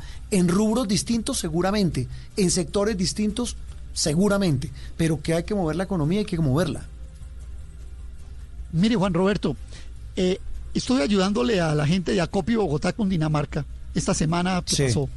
Eh, porque me dijeron, tratemos de calcular cuánto valen los salarios de las MIPIMES. O sea, cuánto es lo que firman las nóminas mensualmente las MIPIMES, las medianas y las pequeñas empresas. Entonces le voy a dar los datos, si me parece bien. Sí. Eh, en Colombia hay más o menos 22 millones de ocupados. Pero esos 22 millones de ocupados, 11 millones largos son los formales, los que están en las empresas. La mitad. De esos 11 millones largos, sí, sí, más o menos la mitad. De esos 11 millones largos, el 80% son los empleados de esas MIPIMES. Pero bueno, ellos no se hacen cargo del 80% de la nómina, porque claro, en las grandes empresas los salarios y las nóminas son más abultadas y entonces pues a ellos les corresponde una porción y ponderamos por el 70%. Me dio que la nómina mensual incluyendo todas eh, prestaciones y todo los, lo que llaman la, sobrenómina, vale 12,6 billones de pesos al mes. Las 2 millones de MIPIMES que hay en Colombia pagan 12,6 billones de pesos al mes. Le hago la cuenta más fácil. Cada MIPYME tiene 6 millones mensuales de nómina. Estoy hablando de empresas, microempresas. Usted conoce muy bien esa gama, esa estructura que hay. Eso es plata. Entonces, le vamos a poner. Yo, yo, si usted me preguntara a mí, ¿A quién apoyamos? Apoyémosle a las MIPIMES a mantener la nómina, a mantener cuatro de cada cinco empleos formales que hay y no veo el gobierno muy enfocado hacia allá. Mm. Recibo permanentemente mensajes cuando discutimos esto en Blue Radio por las mañanas, en Mañanas Blue, mensajes de confeccionistas de Ibagué, de, de, gente de talleres de Bogotá de calzado, que dicen voy al banco y me piden muchos papeles. exacto, no les prestan. Ese es el gran problema. No le, y, mm. ahí tenemos trancado el carro. Pues, ahí está empantanado el carro. Aurelio, eh, eh, ojalá el gobierno entienda que ese es el carro que tiene que desempantanar, que ahí donde tiene que poner la tabla para que las llantas de ese carro, que es la economía, se mueva, moviendo en estos, en estos temas que a veces son pequeños detalles, la burocracia, los trámites. Eh, eh, en la práctica, muchas veces, lo que usted dice, una persona, le decíamos a Bruce McMaster Asistentes, eh, tiene un pequeño taller, una lavandería, va a pedir un préstamo al banco, pero le dicen no porque usted no está, no, está recibiendo ingresos, ¿cómo me garantiza que me va a hacer, que me va a pagar las cuotas? Pues Aurelio, eh, le repito, seguimos echando números, seguimos como en Noticias Caracol, echando lápiz en el tablero, porque esto es un tema que nos compete a todos, el de salir adelante con medidas y con ideas realmente innovadoras. Gracias y lo dejamos descansar, don Aurelio. Bueno, Juan Roberto, un feliz domingo también y me imagino que está en la casa haciendo el, almuerzo, ¿no? No, señor. No, para nada, don ¿Usted no ayuda con el almuerzo allá? Eh, no, yo, sí estoy aquí haciendo almuerzos. ¿En serio? Y lavando platos. no, no, yo también trato de ayudar, pero, pero es que yo le cuento que yo sí, eh, en el caso mío y de, del yo creo que ¿qué sería, María Camila, que está con nosotros en Noticias Caracol? Yo creo que el 30% de lo que llama Daniel Coronel decía en su última columna de semana, el equipo esqueleto del noticiero eh, sigue viniendo. Nosotros, lo que somos el subdirector, la productora general, eh, Germán Espinel, el, la mesa editorial, somos un grupo, el 30% seguimos viniendo. El 70% está haciendo teletrabajo. Pero, pero yo estamos aquí en la jugada. Pero pero en la casa le deben tener guardadito el delantal y el limpio. no le quepa la menor duda. La menor don Aurelio, ¿qué está haciendo hoy de almuerzo?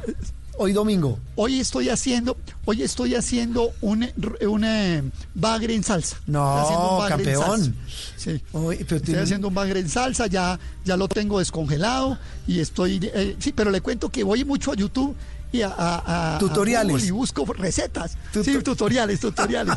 Tutoriales de cocina no sé qué, y ahí voy. Ahí va. Pues, entre eso y leyendo al coreano experto en economía. Aurelio un gusto de verdad y, seguimos hablando de, de todo esto que hoy nos tiene a todos hablando de cómo enfrentar esta pandemia y esta crisis muy gentil Juan Roberto, un saludo a María Camila también a todo el equipo de Caracol Noticias. Aurelio Suárez, el hombre clave, uno de los hombres claves de Mañanas Blue, mientras cocina su bagre en salsa. Bagre en salsa, ¿con qué lo irá a acompañar? Yo le metería eso arrocito, unos pata, me dio hambre, unos patacones. Una pausa y regresamos en Sala de Prensa Blue.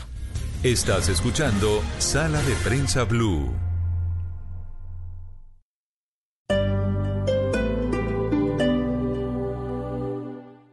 Las familias colombianas, los colegios y las universidades se están enfrentando al mundo nuevo de las clases a distancia. A los padres de familia se les triplicó el trabajo. ¿Cómo manejar estas nuevas dinámicas familiares? De esto estaremos hablando este domingo en Generaciones Blue. Generaciones Blue, este domingo a las 12 del día. Generaciones Blue por Blue Radio y bluradio.com.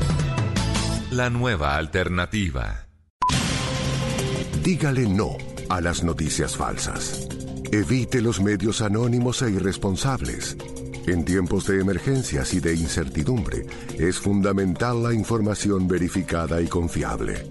Los medios de comunicación formalmente establecidos, por su profesionalismo y responsabilidad, son el antídoto más eficaz contra las noticias falsas y la desinformación. Infórmese por la radio y la televisión a toda hora con los rostros y las voces que usted conoce y confía.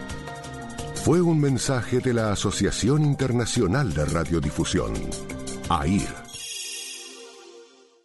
Este domingo en Encuentros Blue, Sociocracia, una filosofía que pone a prueba el vivir en armonía. Esta pandemia a la luz de la biología molecular y la fisiología, el sistema transgeneracional o cómo trascender mis emociones y mucho más en Encuentros Blue para vivir bien por Blue Radio y bluradio.com.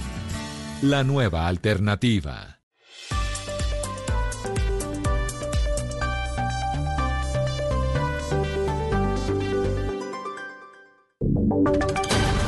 Voces y sonidos de Colombia y el mundo en Blue Radio y bluradio.com, porque la verdad es de todos. 11 de la mañana, 3 minutos. Actualizamos las noticias en Blue Radio, en bluradio.com, en este Voces y Sonidos. Hay una noticia importante en el departamento del Cauca.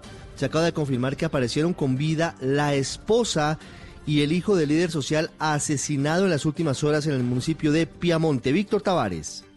Ricardo, mucha atención porque el secretario de Gobierno del Departamento del Cauca, Luis Cornelio Angulo, acaba de confirmar que aparecieron la esposa y el hijo del líder social Hamilton Gasca Ortega, quien fue asesinado junto a dos de sus hijos en las últimas horas en el corregimiento de Yarumales, esto en el municipio de Piamonte. La mujer y el niño de dos años permanecían desaparecidos desde el momento del ataque. Esto es lo que dice el secretario de Gobierno.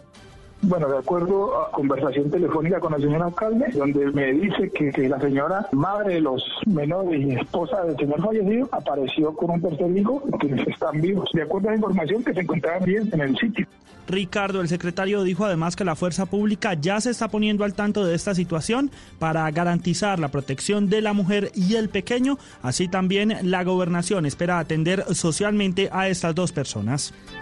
El Centro Democrático anunció que destinará 2 mil millones de pesos para comprar respiradores artificiales y mercados para atender la emergencia del coronavirus. Camila Carvajal. Con los 2 mil millones de pesos, el Centro Democrático espera comprar 15 ventiladores artificiales y 50 mil mercados para ayudar a enfrentar la crisis por el COVID-19. Los mercados serán para las personas de bajos recursos y los respiradores certificados van a llegar a hospitales públicos de todo el país. Esa donación de 2 mil millones de pesos del Partido Centro Democrático sale además de la bancada de congresistas y también de la Fundación Mano en el Corazón. Finalmente, el Centro Democrático ya hizo entrega de unidades completas de cuidados intensivos para el Hospital San Rafael de Leticia en el departamento de Amazonas y para San Juan de Dios de Puerto Carreño en el departamento de Vichada. En Necoclí, en el Urabá antioqueño, adecuaron un albergue para aislar a cerca de 300 migrantes que quedaron varados en las playas del municipio por los cierres de frontera. El Urabá es un paso de los migrantes que intentan llegar a los Estados Unidos. Susana Paneso. Ricardo, los 291 migrantes que llevaban ya dos semanas varados en las playas del municipio de Necoclí fueron trasladados al Coliseo Municipal donde las autoridades adecuaron un albergue para el aislamiento preventivo de estas personas, la mayoría provenientes de Haití, Chile, Brasil, Venezuela e incluso de países africanos. Jorge Augusto Tobón, alcalde del municipio, asegura que la comunidad teme que este sea un foco de contagio de coronavirus debido a que estas personas han estado en tránsito por varios países sin medida de protección sanitaria. Ahí los hicimos un esfuerzo económico para al menos llevarlos y, y, aislarlos del resto de la población, que era uno de del problema que se me estaba generando acá, que le Las 11.06, esto en Necoclí, en el Urabá antioqueño. Y vamos ahora a Arauca porque acaba de ordenarse una modificación del pico y cédula. Solo podrán salir los ciudadanos a los mercados por la mañana de lunes a viernes. Mayren González.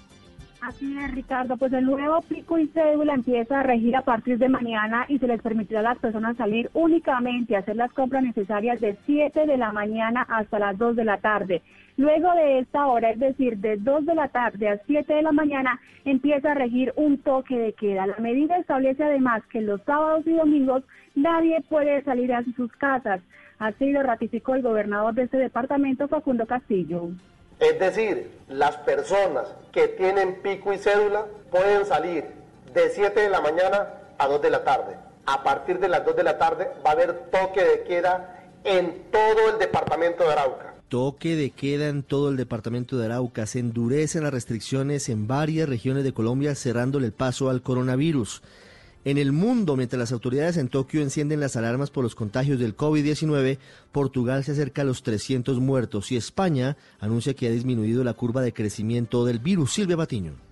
Ricardo, echemos un vistazo a lo que está pasando en el mundo en torno al coronavirus. Arrancamos en Japón, donde a pesar del llamado de las autoridades a las personas a quedarse en casa para frenar el virus, el gobierno ha anunciado que en Tokio fueron detectados 143 nuevos contagiados, lo que ya supone un máximo diario. En España hay buenas noticias porque a pesar de los 674 fallecidos de las últimas horas, la curva se está ralentizando y el virus ya deja 12.418 muertos y 130.750 casos. Esto fue lo que anunció el Ministerio de Salud de ese país. El pasado lunes era del 12% y el dato de hoy es de un aumento de contagios del 5% que confirma, como digo, esta fase de ralentización de la epidemia.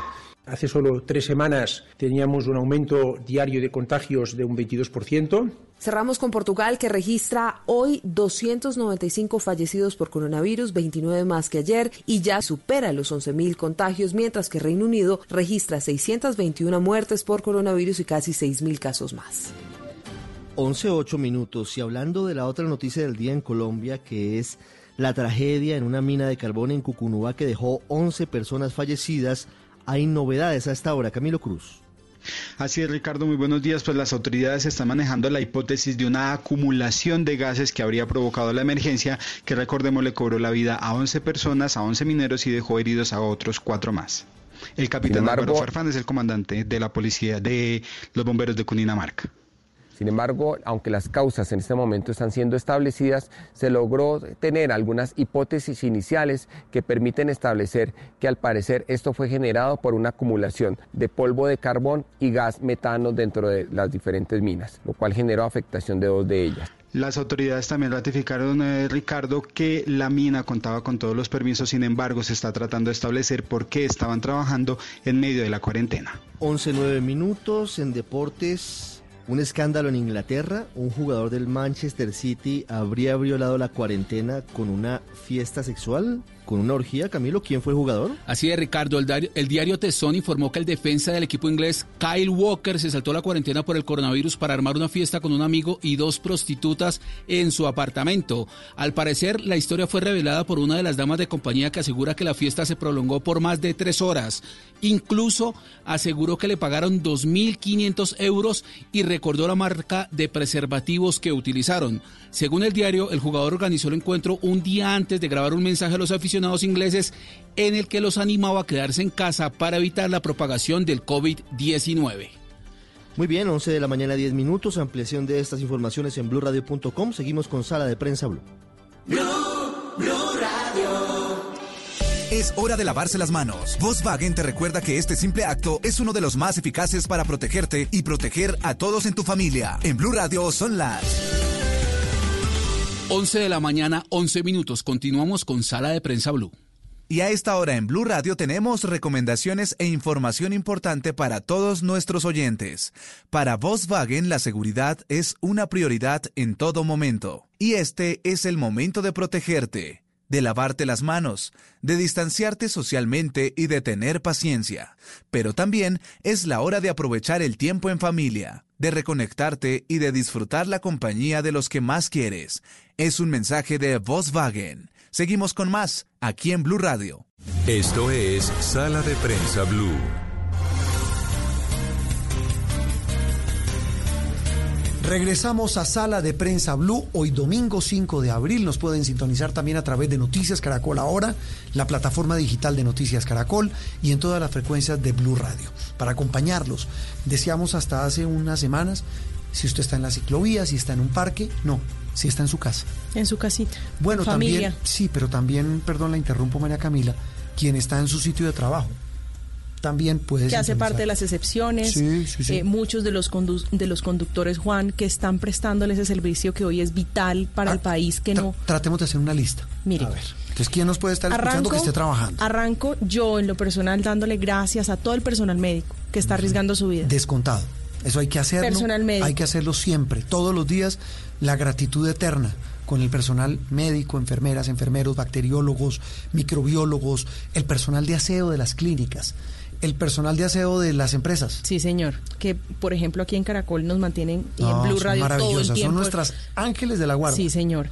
Eh, a las eh, niñeras o nanas de niños que, que, pues obviamente tienen asistencia en casa. Sí. Eh, a los transportadores que están llevando insumos médicos, alimentos. Juan, a la fuerza pública. Mire, a los señores de... Usted sigue, yo sigo. Intercambiemos. Los conductores de vehículos públicos como buses, busetas, taxis eh, quienes están haciendo domicilios, los vigilantes, los vigilantes, los señores y señoras de la seguridad privada, los de la fuerza pública. Fuerza pública, policías y militares, quienes están todavía en las calles atendiendo el aseo de la ciudad.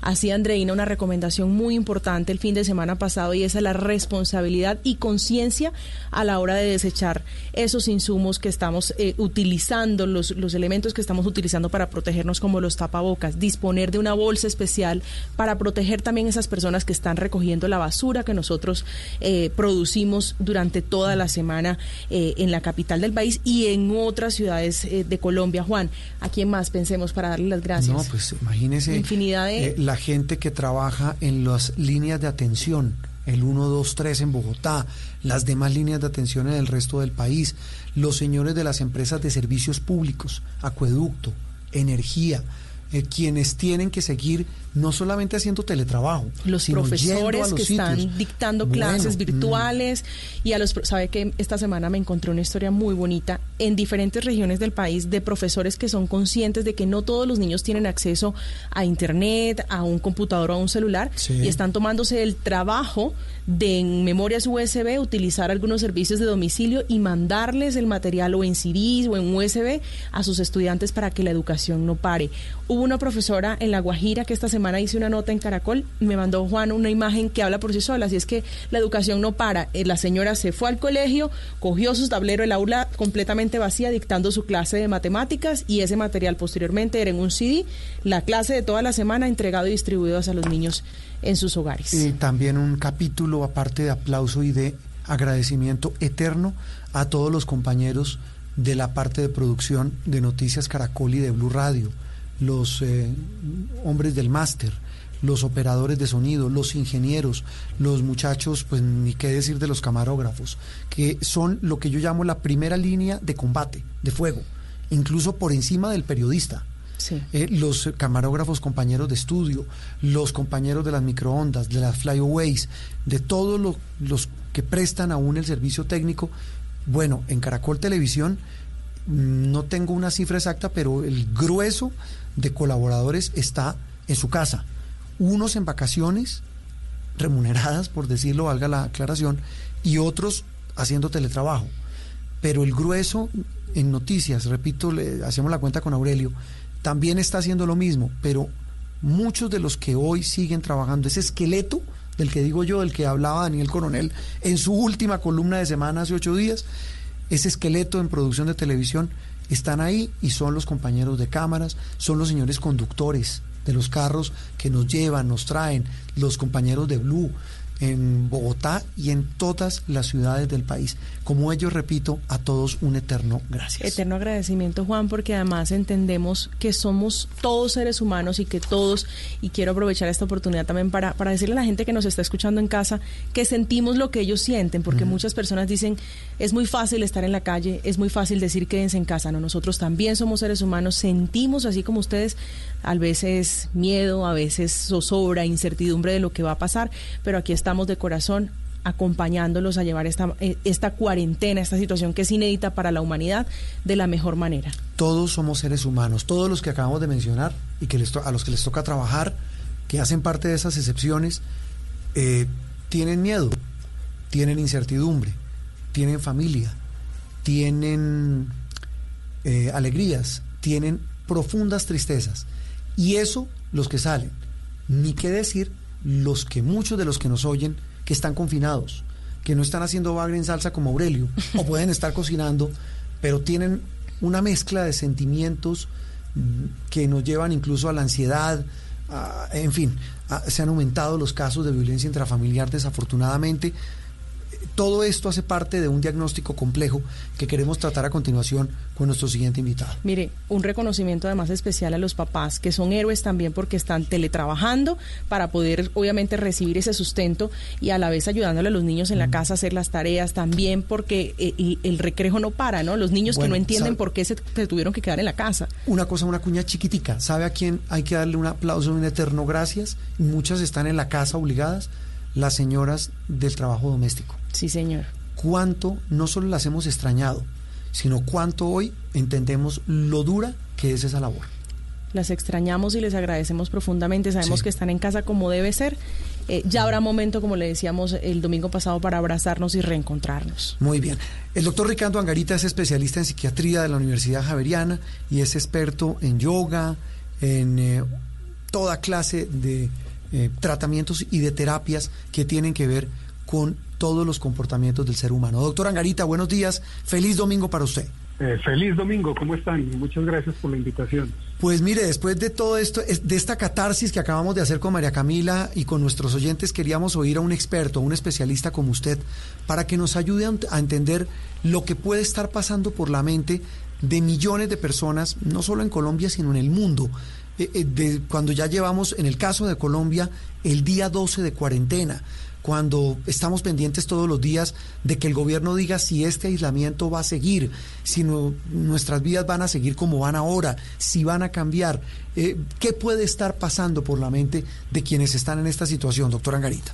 Eh, lo primero es que em, las expectativas de las rutinas no cambian.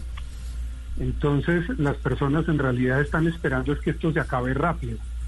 Y eh, seguro se va a acabar rápido, pero esa expectativa lo lleva a uno a la zozobra. Es muy difícil que uno no caiga en esa trampa, no es que no es que tan, tan torpes, no, no, es que es supremamente difícil evitar la trampa de esperar el cambio.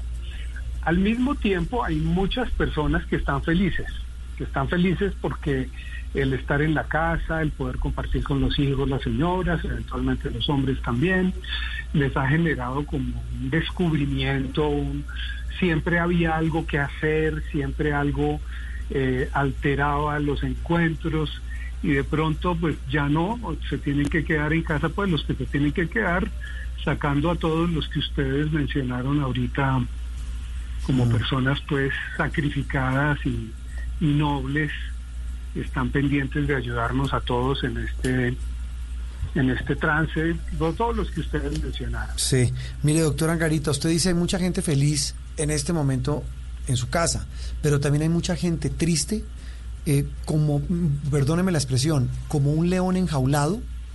Eh, claro, hoy tenemos muchas más herramientas tecnológicas para estar con la mente afuera de, de donde estamos, pero ¿cómo se controla esa ansiedad?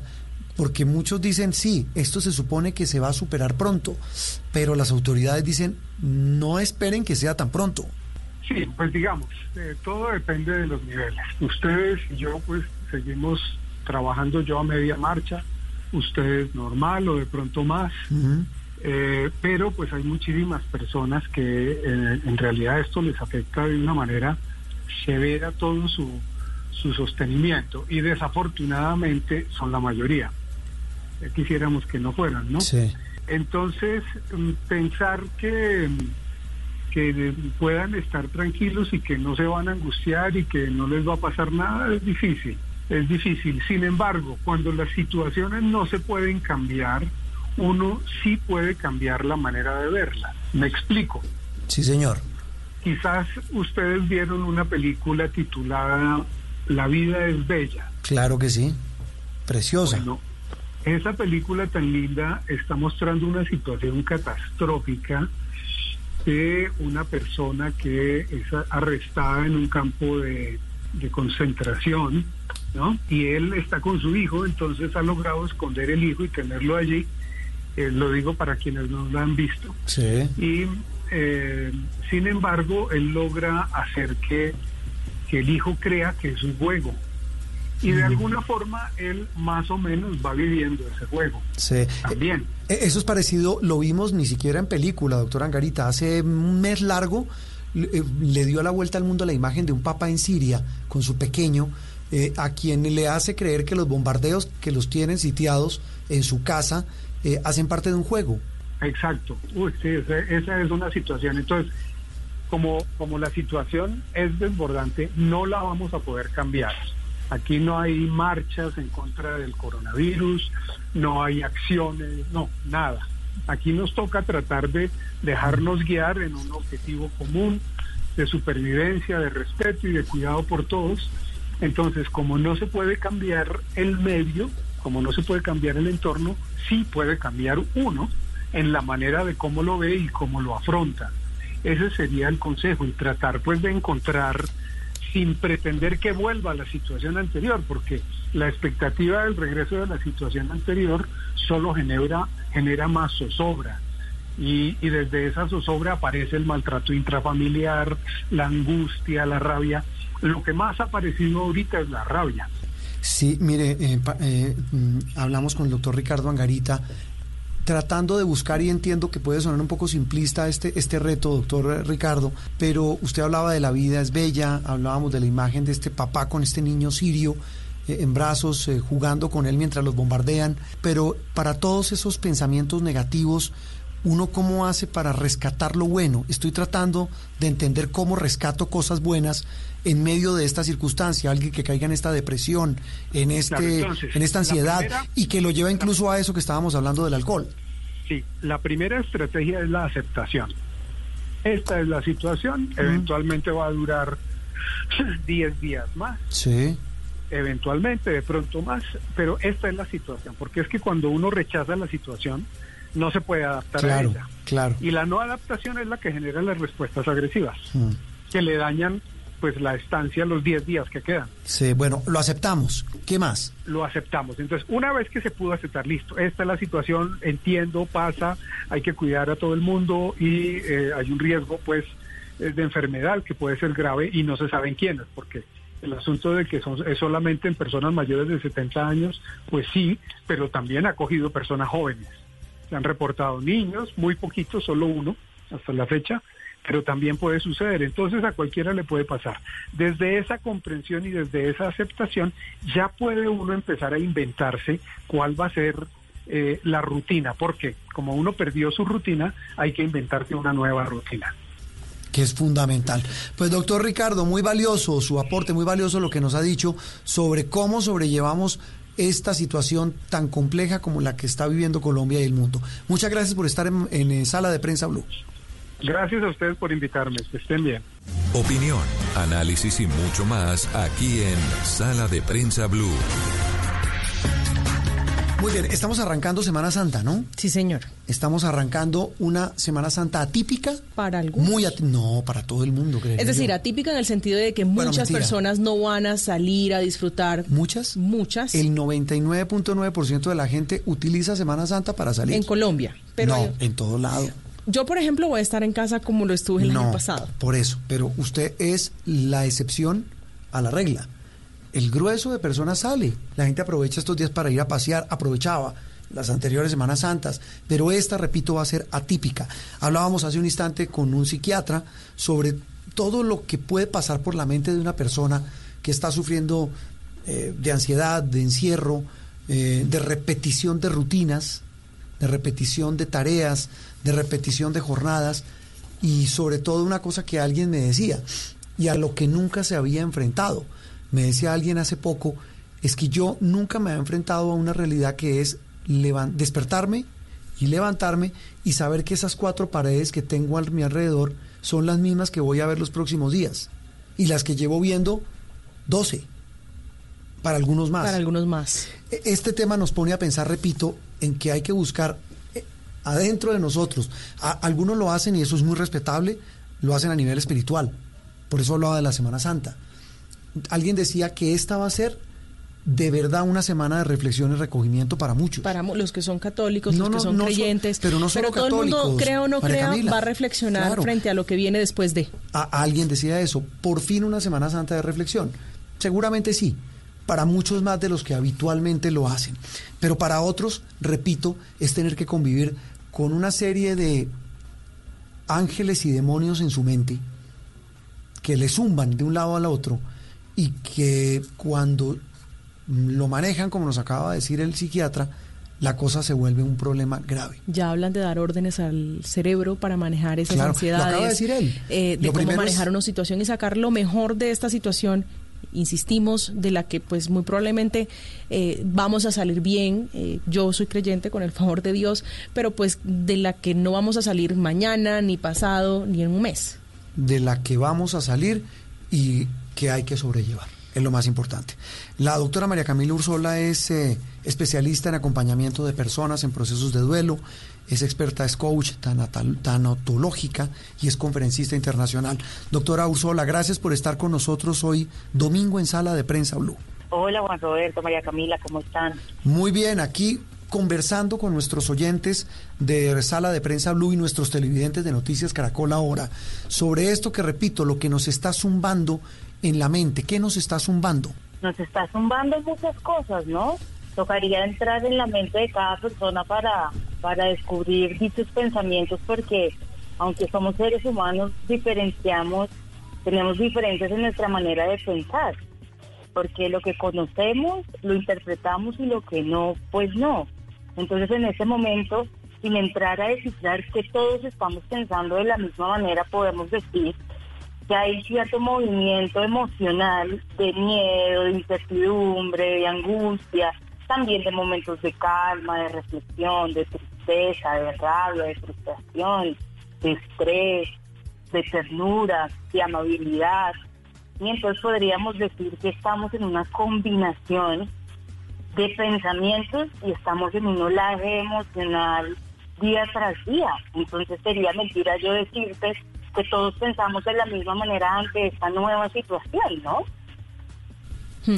Todos estamos afrontando en, gran o pequeña medida el duelo, pero los niños, por ejemplo, que no entienden por qué ya no pueden ir al parque, por qué no pueden ir al, al jardín, por qué no pueden abrazar a su profesora, cómo los papás pueden enfrentar ese duelo que también están viviendo ellos por el confinamiento, pero en el tema de los niños, ¿cómo puede uno ayudarles a hacer ese proceso de duelo? ¿Cuál es la mejor fórmula?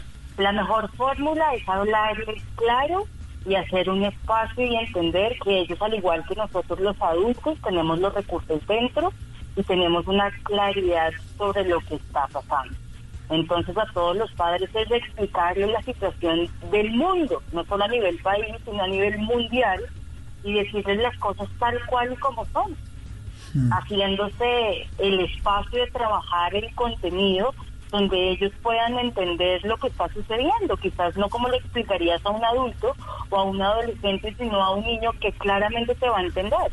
Y lo hemos visto en consulta, los niños eh, entienden, por ejemplo, yo con mi sobrinita que tiene cuatro años, que no la he podido ver, hoy ella sabe, ella es la que me dice, ella misma saca sus propios recursos y me dice, tía, dentro de poquito ya nos vamos a ver. Y yo, ¿y qué has hecho? ¿Cómo has aprovechado este tiempo con mamá y papá? No, he hecho esto, he jugado a esto, he cocinado, he dormido, estoy haciendo mis clases de jardín por, por internet. O sea, los niños hoy en día tienen una inteligencia y nosotros como padres debemos creer en esa inteligencia. Sí, pero mire, Siempre es la verdad prima. Claro, pero mire, esa verdad prima también tiene otra verdad y usted me corrige.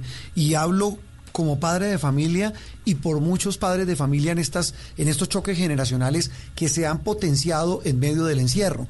Muchos le dicen a uno, claro, hay una verdad y es que los muchachos de hoy son mucho más inteligentes desde cada vez más pequeños, asimilan mucho más las cosas, en este caso esta situación, pero también son más rebeldes, son eh, menos son más escépticos, son eh, menos creyentes de muchas cosas. ¿Cómo logro hacerles entender que primero esto es pasajero, en el buen sentido de la palabra, porque no sabemos cuánto dure, pero también que esto hace parte de una situación absolutamente inédita e inesperada? Claro, claro, pues imagínate, si a nosotros como seres adultos, ¿cierto? Nos cuesta a veces creer lo que está pasando. ¿Sí? Como que a veces entra una etapa de negación, pero después entras a una etapa de decir, oiga, sí, de aceptación, esto está pasando. En un día podemos pasar por diferentes etapas como la negación, la aceptación, la rabia, la tristeza, la culpa, ¿cierto? En diferentes etapas durante un día. Entonces, aunque los, los adolescentes y los niños son hoy en día, como, como muy bien lo estás diciendo, más inteligentes pero a la vez más escépticos, es sencillamente preguntarle, ¿sí? a través de preguntas. Bueno, hijo, ¿qué te hace pensar que, que esto no puede traer consecuencias? O bueno, hijo, que te hace pensar que esto va a durar toda la vida. A ver él qué te dice, a ver cuál es el recurso que tiene ahí él dentro. Nosotros lo que más sugerimos a los padres es que le pregunten al, a sus hijos, pregúntenle. Ellos van a entender al igual que nosotros. Vuelvo y digo, la vida es impermanente, como tú muy bien, Juan Roberto, lo acabas de decir, esto va a pasar, no sabemos cuándo ni de qué manera, pero todo en la vida es impermanente.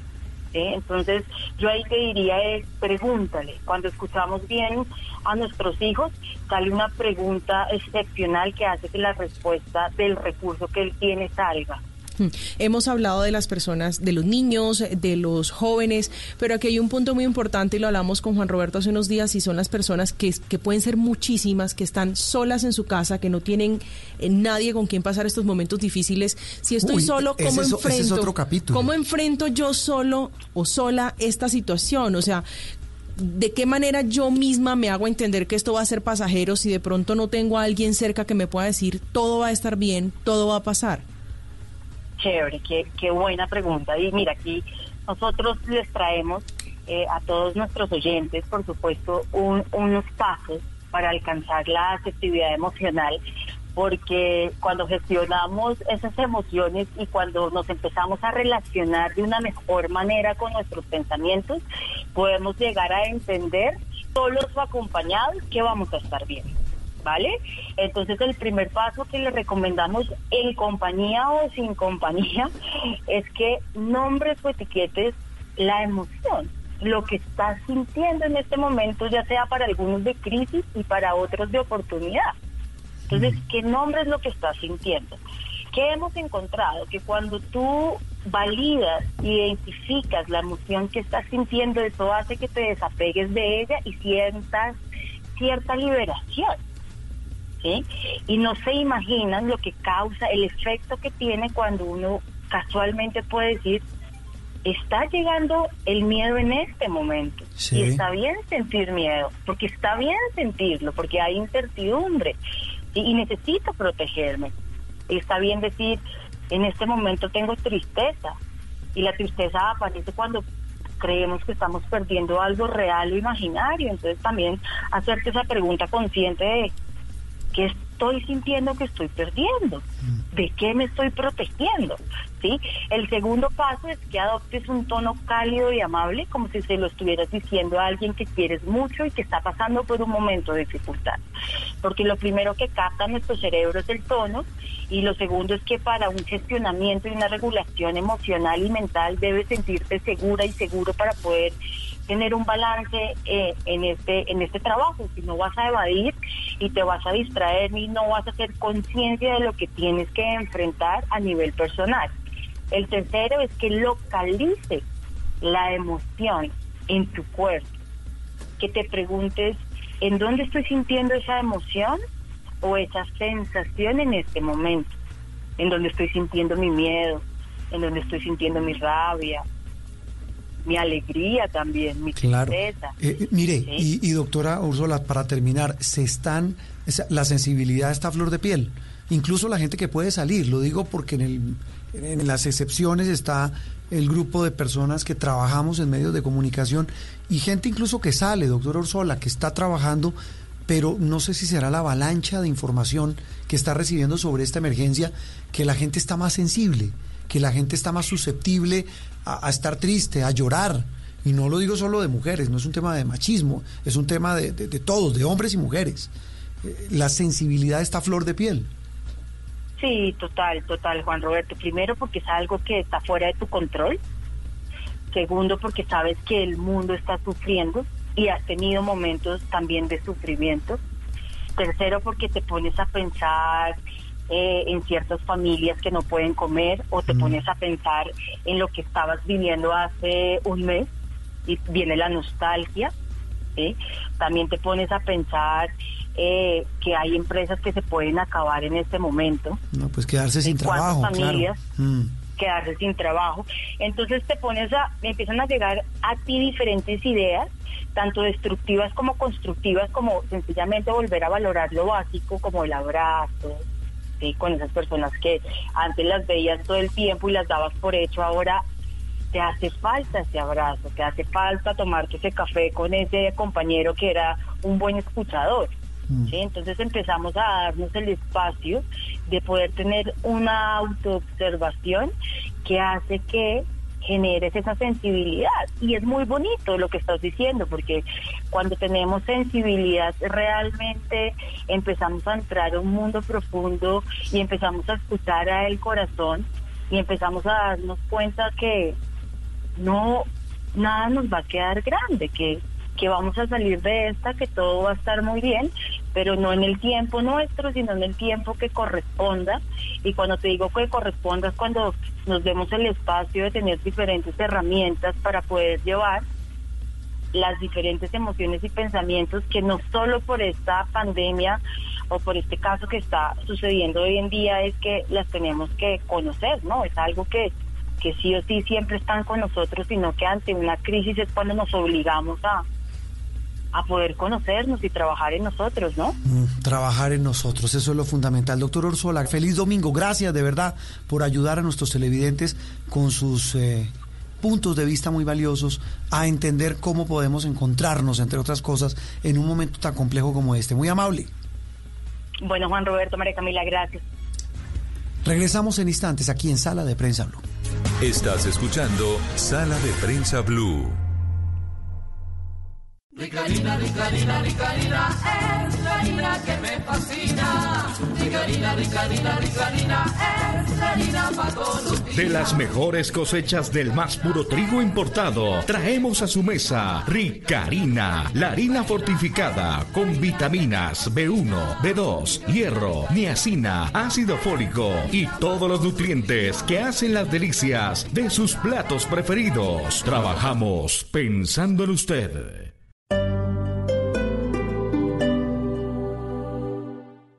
Las familias colombianas, los colegios y las universidades están enfrentando al mundo nuevo de las clases a distancia. A los padres de familia se les triplicó el trabajo. ¿Cómo manejar estas nuevas dinámicas familiares? De esto estaremos hablando este domingo en Generaciones Blue. Generaciones Blue, este domingo a las 12 del día. Generaciones Blue por Blue Radio y bluradio.com. La nueva alternativa. Enfrentamos una realidad difícil, pero lo haremos juntos. Durante estos días y hasta el domingo 12 de abril a la medianoche, Colombia se mantiene en aislamiento general obligatorio para enfrentar la pandemia del nuevo coronavirus. Pero estaremos juntos. Estaremos en tu casa para informarte y acompañarte, para contarte cómo debemos cuidarnos y para comunicarte las decisiones de las autoridades. En estas dos semanas estaremos juntos. Numeral Yo me cuido, yo te cuido. Blue Radio y bluradio.com. La nueva alternativa.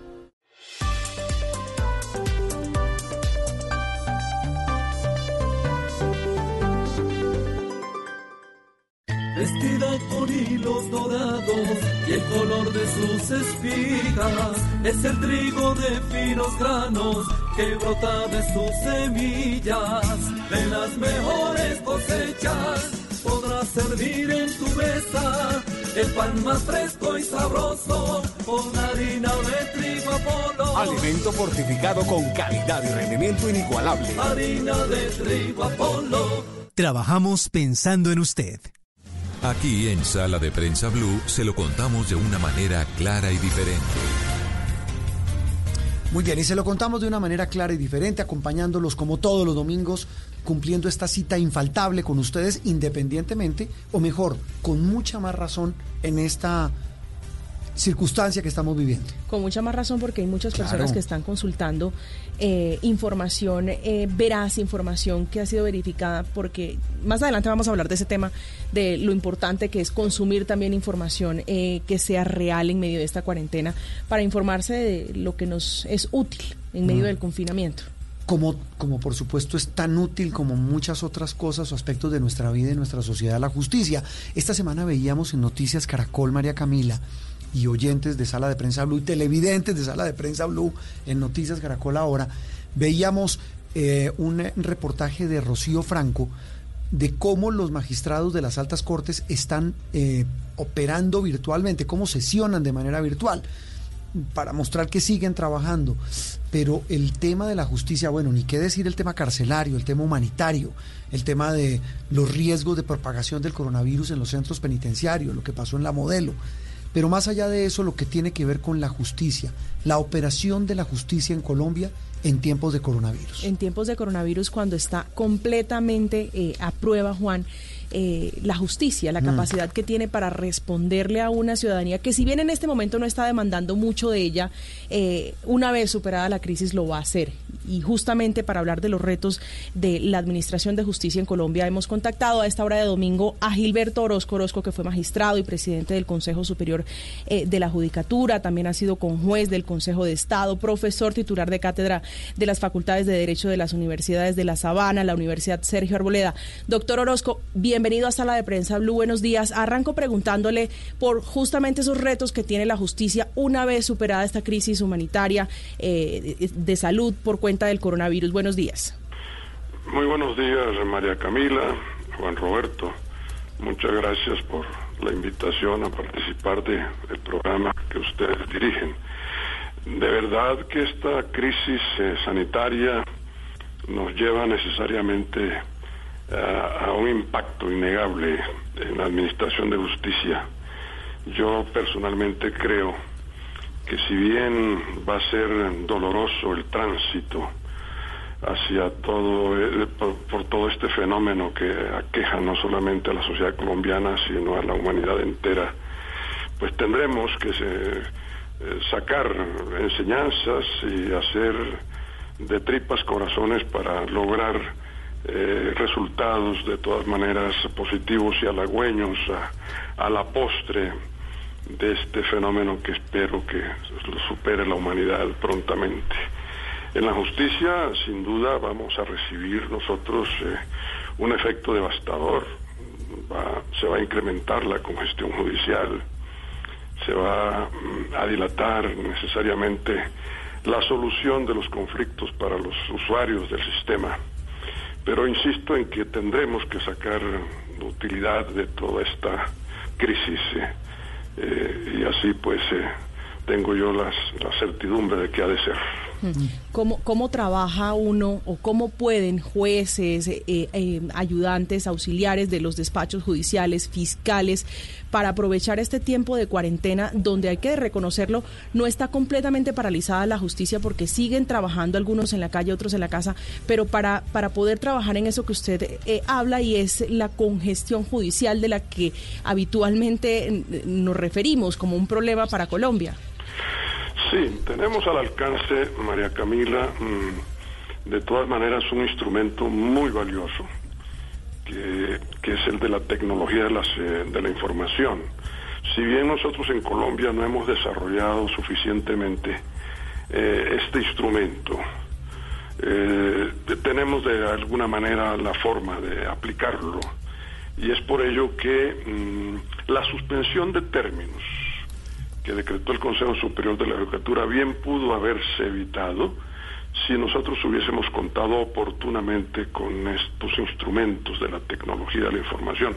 Los jueces hoy perfectamente pueden manejar el expediente digital y los abogados también pueden utilizar el, el método de litigio en línea. No lo tenemos suficientemente desarrollado, pero igual podemos hacer uso de él y en tal medida la justicia no llegaría al fondo del trauma en la medida en que podamos brindarle a los ciudadanos el servicio, aunque precariamente. Mire, doctor, doctor Orozco, eh, hay un tema fundamental y es el, eh, el, del, eh, el de la impunidad. Usted lo mencionaba, va a haber un efecto devastador sobre la administración de justicia. Si había impunidad en Colombia, no había resolución de casos en el 80% de los que estudiaban, de los que llegaban a la justicia, pues yo no me quiero imaginar y muchos en Colombia no se quieren imaginar qué va a pasar con esta crisis y con esta situación, así se hayan corrido el, vencimiento de los términos de los procesos judiciales. Eh, ciertamente, no vamos a resolver los males que mm. ha quejado, pero sí nos va a enseñar la crisis humanitaria a utilizar los mecanismos modernos de la, repito, de la tecnología de la información.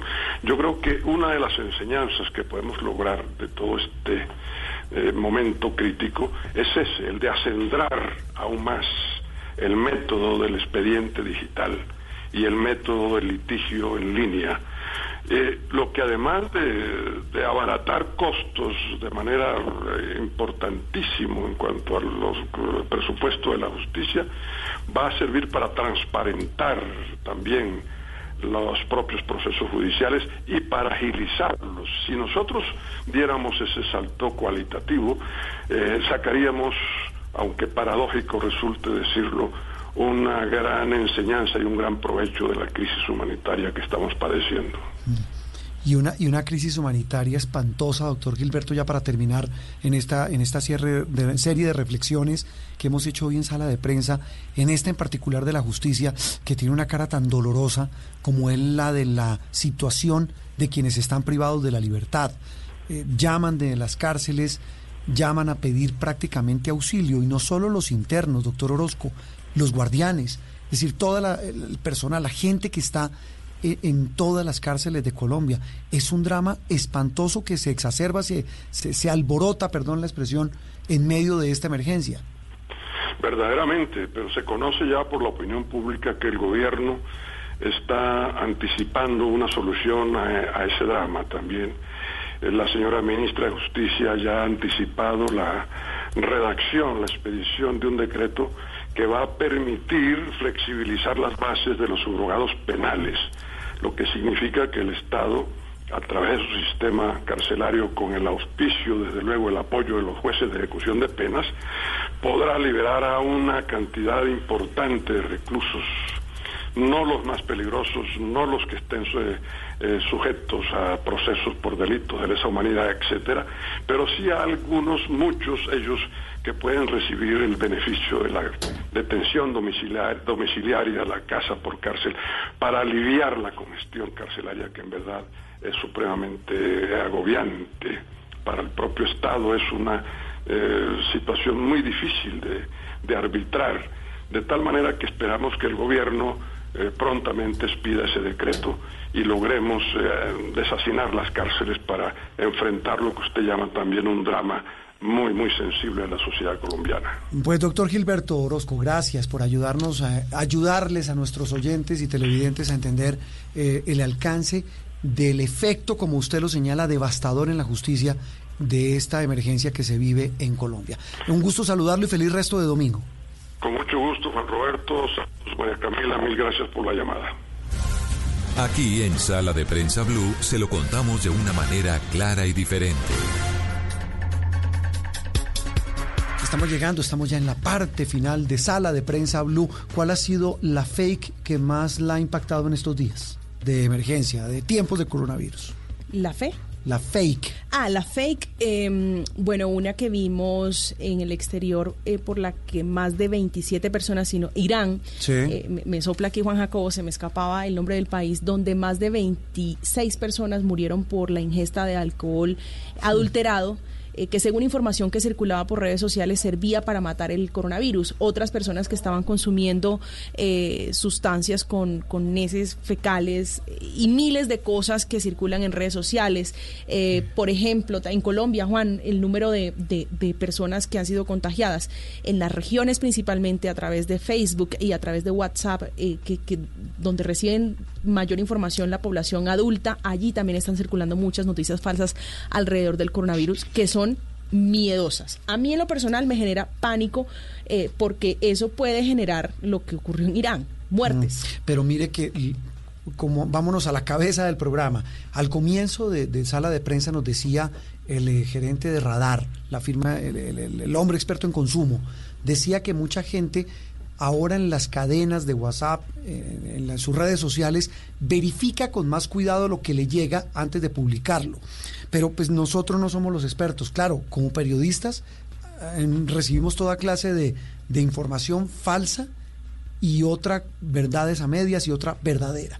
Eh, pero otro de los expertos es Pablo Medina, el director de Colombia Check, tal vez uno de los más serios sitios web, portales especializados en cazar esas fake y en hacer lo que llaman el fact check, la verificación de los hechos. Pablo, un gusto saludarte hoy domingo en Sala de Prensa Blue. Hola a todos, muchos saludos. Bueno, ¿cómo va el trabajo en medio de esta cuarentena? Bueno, la verdad el, trabajo se nos ha aumentado porque, pues porque como todo el mundo está preocupado por esta pandemia, por toda la información al respecto, se están compartiendo muchas cosas y nos piden muchas más cosas a nosotros que revisemos a ver si son verdad o no. Claro, y, y, esa y esa revisión los ha llevado a encontrarse qué, Pablo, qué han encontrado en estos últimos días. Bueno, sobre todo hemos encontrado que se están promocionando muchos remedios falsos eh, o, curas falsas. Eh, mucho de eso se promociona por cadenas de WhatsApp, pero no solo, también se mueven por Twitter y por Facebook, incluso a veces por Instagram. Eh, dicen desde cosas inocuas como que el ajo puede curar el coronavirus hasta cosas más peligrosas como lo que contaban de, del alcohol de hace un tiempo. Hmm.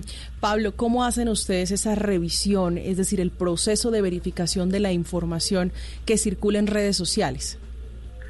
Bueno, nosotros tenemos una metodología que está explicada en nuestra página, pero básicamente lo que hacemos es intentar rastrear el origen de la desinformación y consultar a expertos que nos ayuden a poner en contexto lo que se dice ahí y a la vez hacer búsquedas avanzadas en Internet para ver de dónde sale originalmente em, los videos y las fotos que se están usando, porque muchas veces lo que vemos es que esos videos o fotos que se usan para, para causar un poco de pánico realmente son de contextos muy diferentes e incluso desde hace muchos años. Hmm.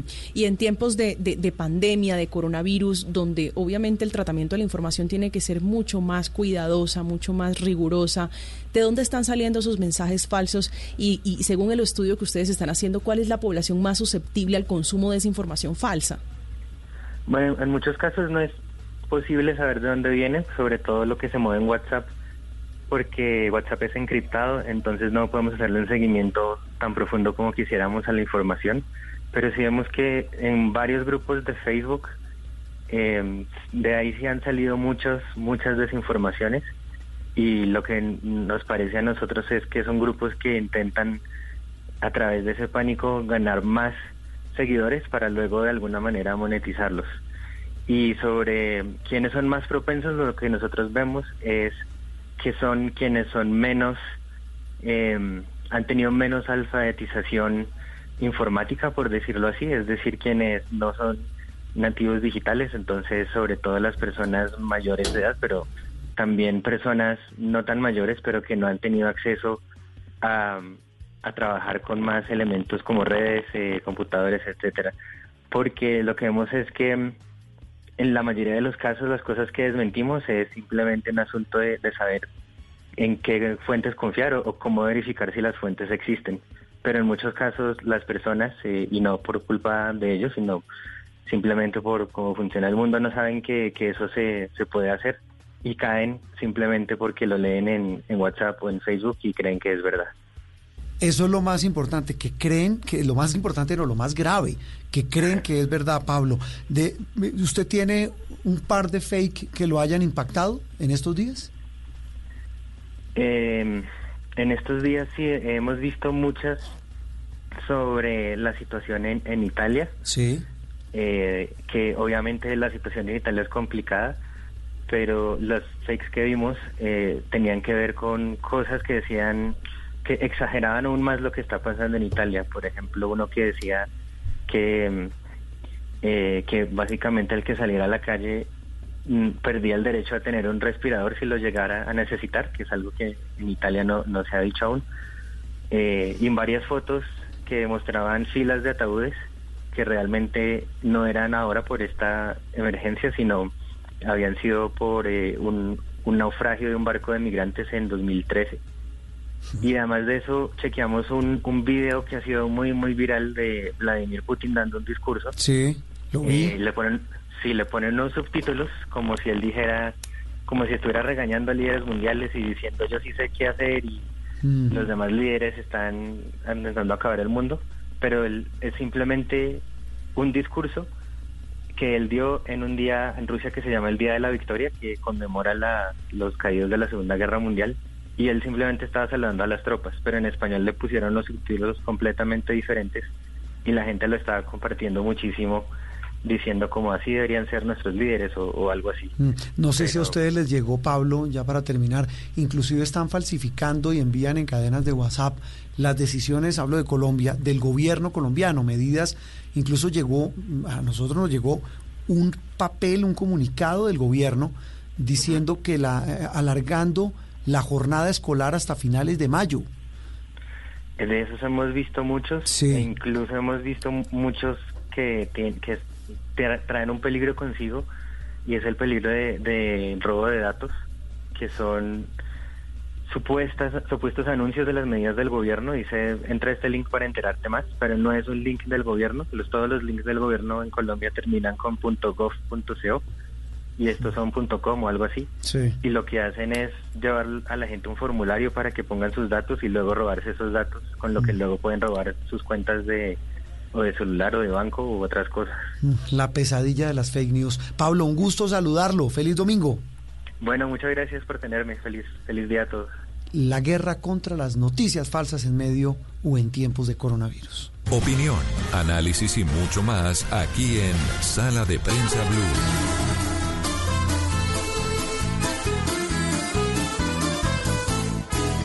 Una mattina mi sono alzato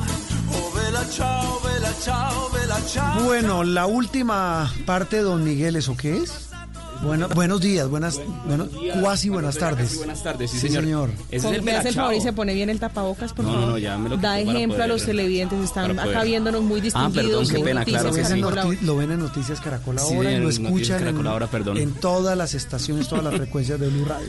Don Miguel Garzón, ¿cómo le va? Ahora sí, Juan Roberto Niños, buenas tardes. ¿Qué tal, bien o no? Bueno, la música es de, esto es, esto es algo de Netflix, creo. Sí, señor. Corríjame si... La Casa de Papel. Ah, Este es el popular Bella Chao, que es esta canción que sonó tanto durante el régimen de, del fascismo en Italia. Se volvió una canción, un himno contestatario en contra de pues del fascismo del fascismo. Y pues que se volvió también el himno de la casa de papel que es la serie que se estrena este fin de semana. El viernes se estrenó. Qué temporada es la cuarta. Sí. Ya la cuarta temporada y no alcanzó a estrenarse el, jueves a la medianoche y ya fue tendencia eran las cinco primeras tendencias en, todas las redes sociales por eso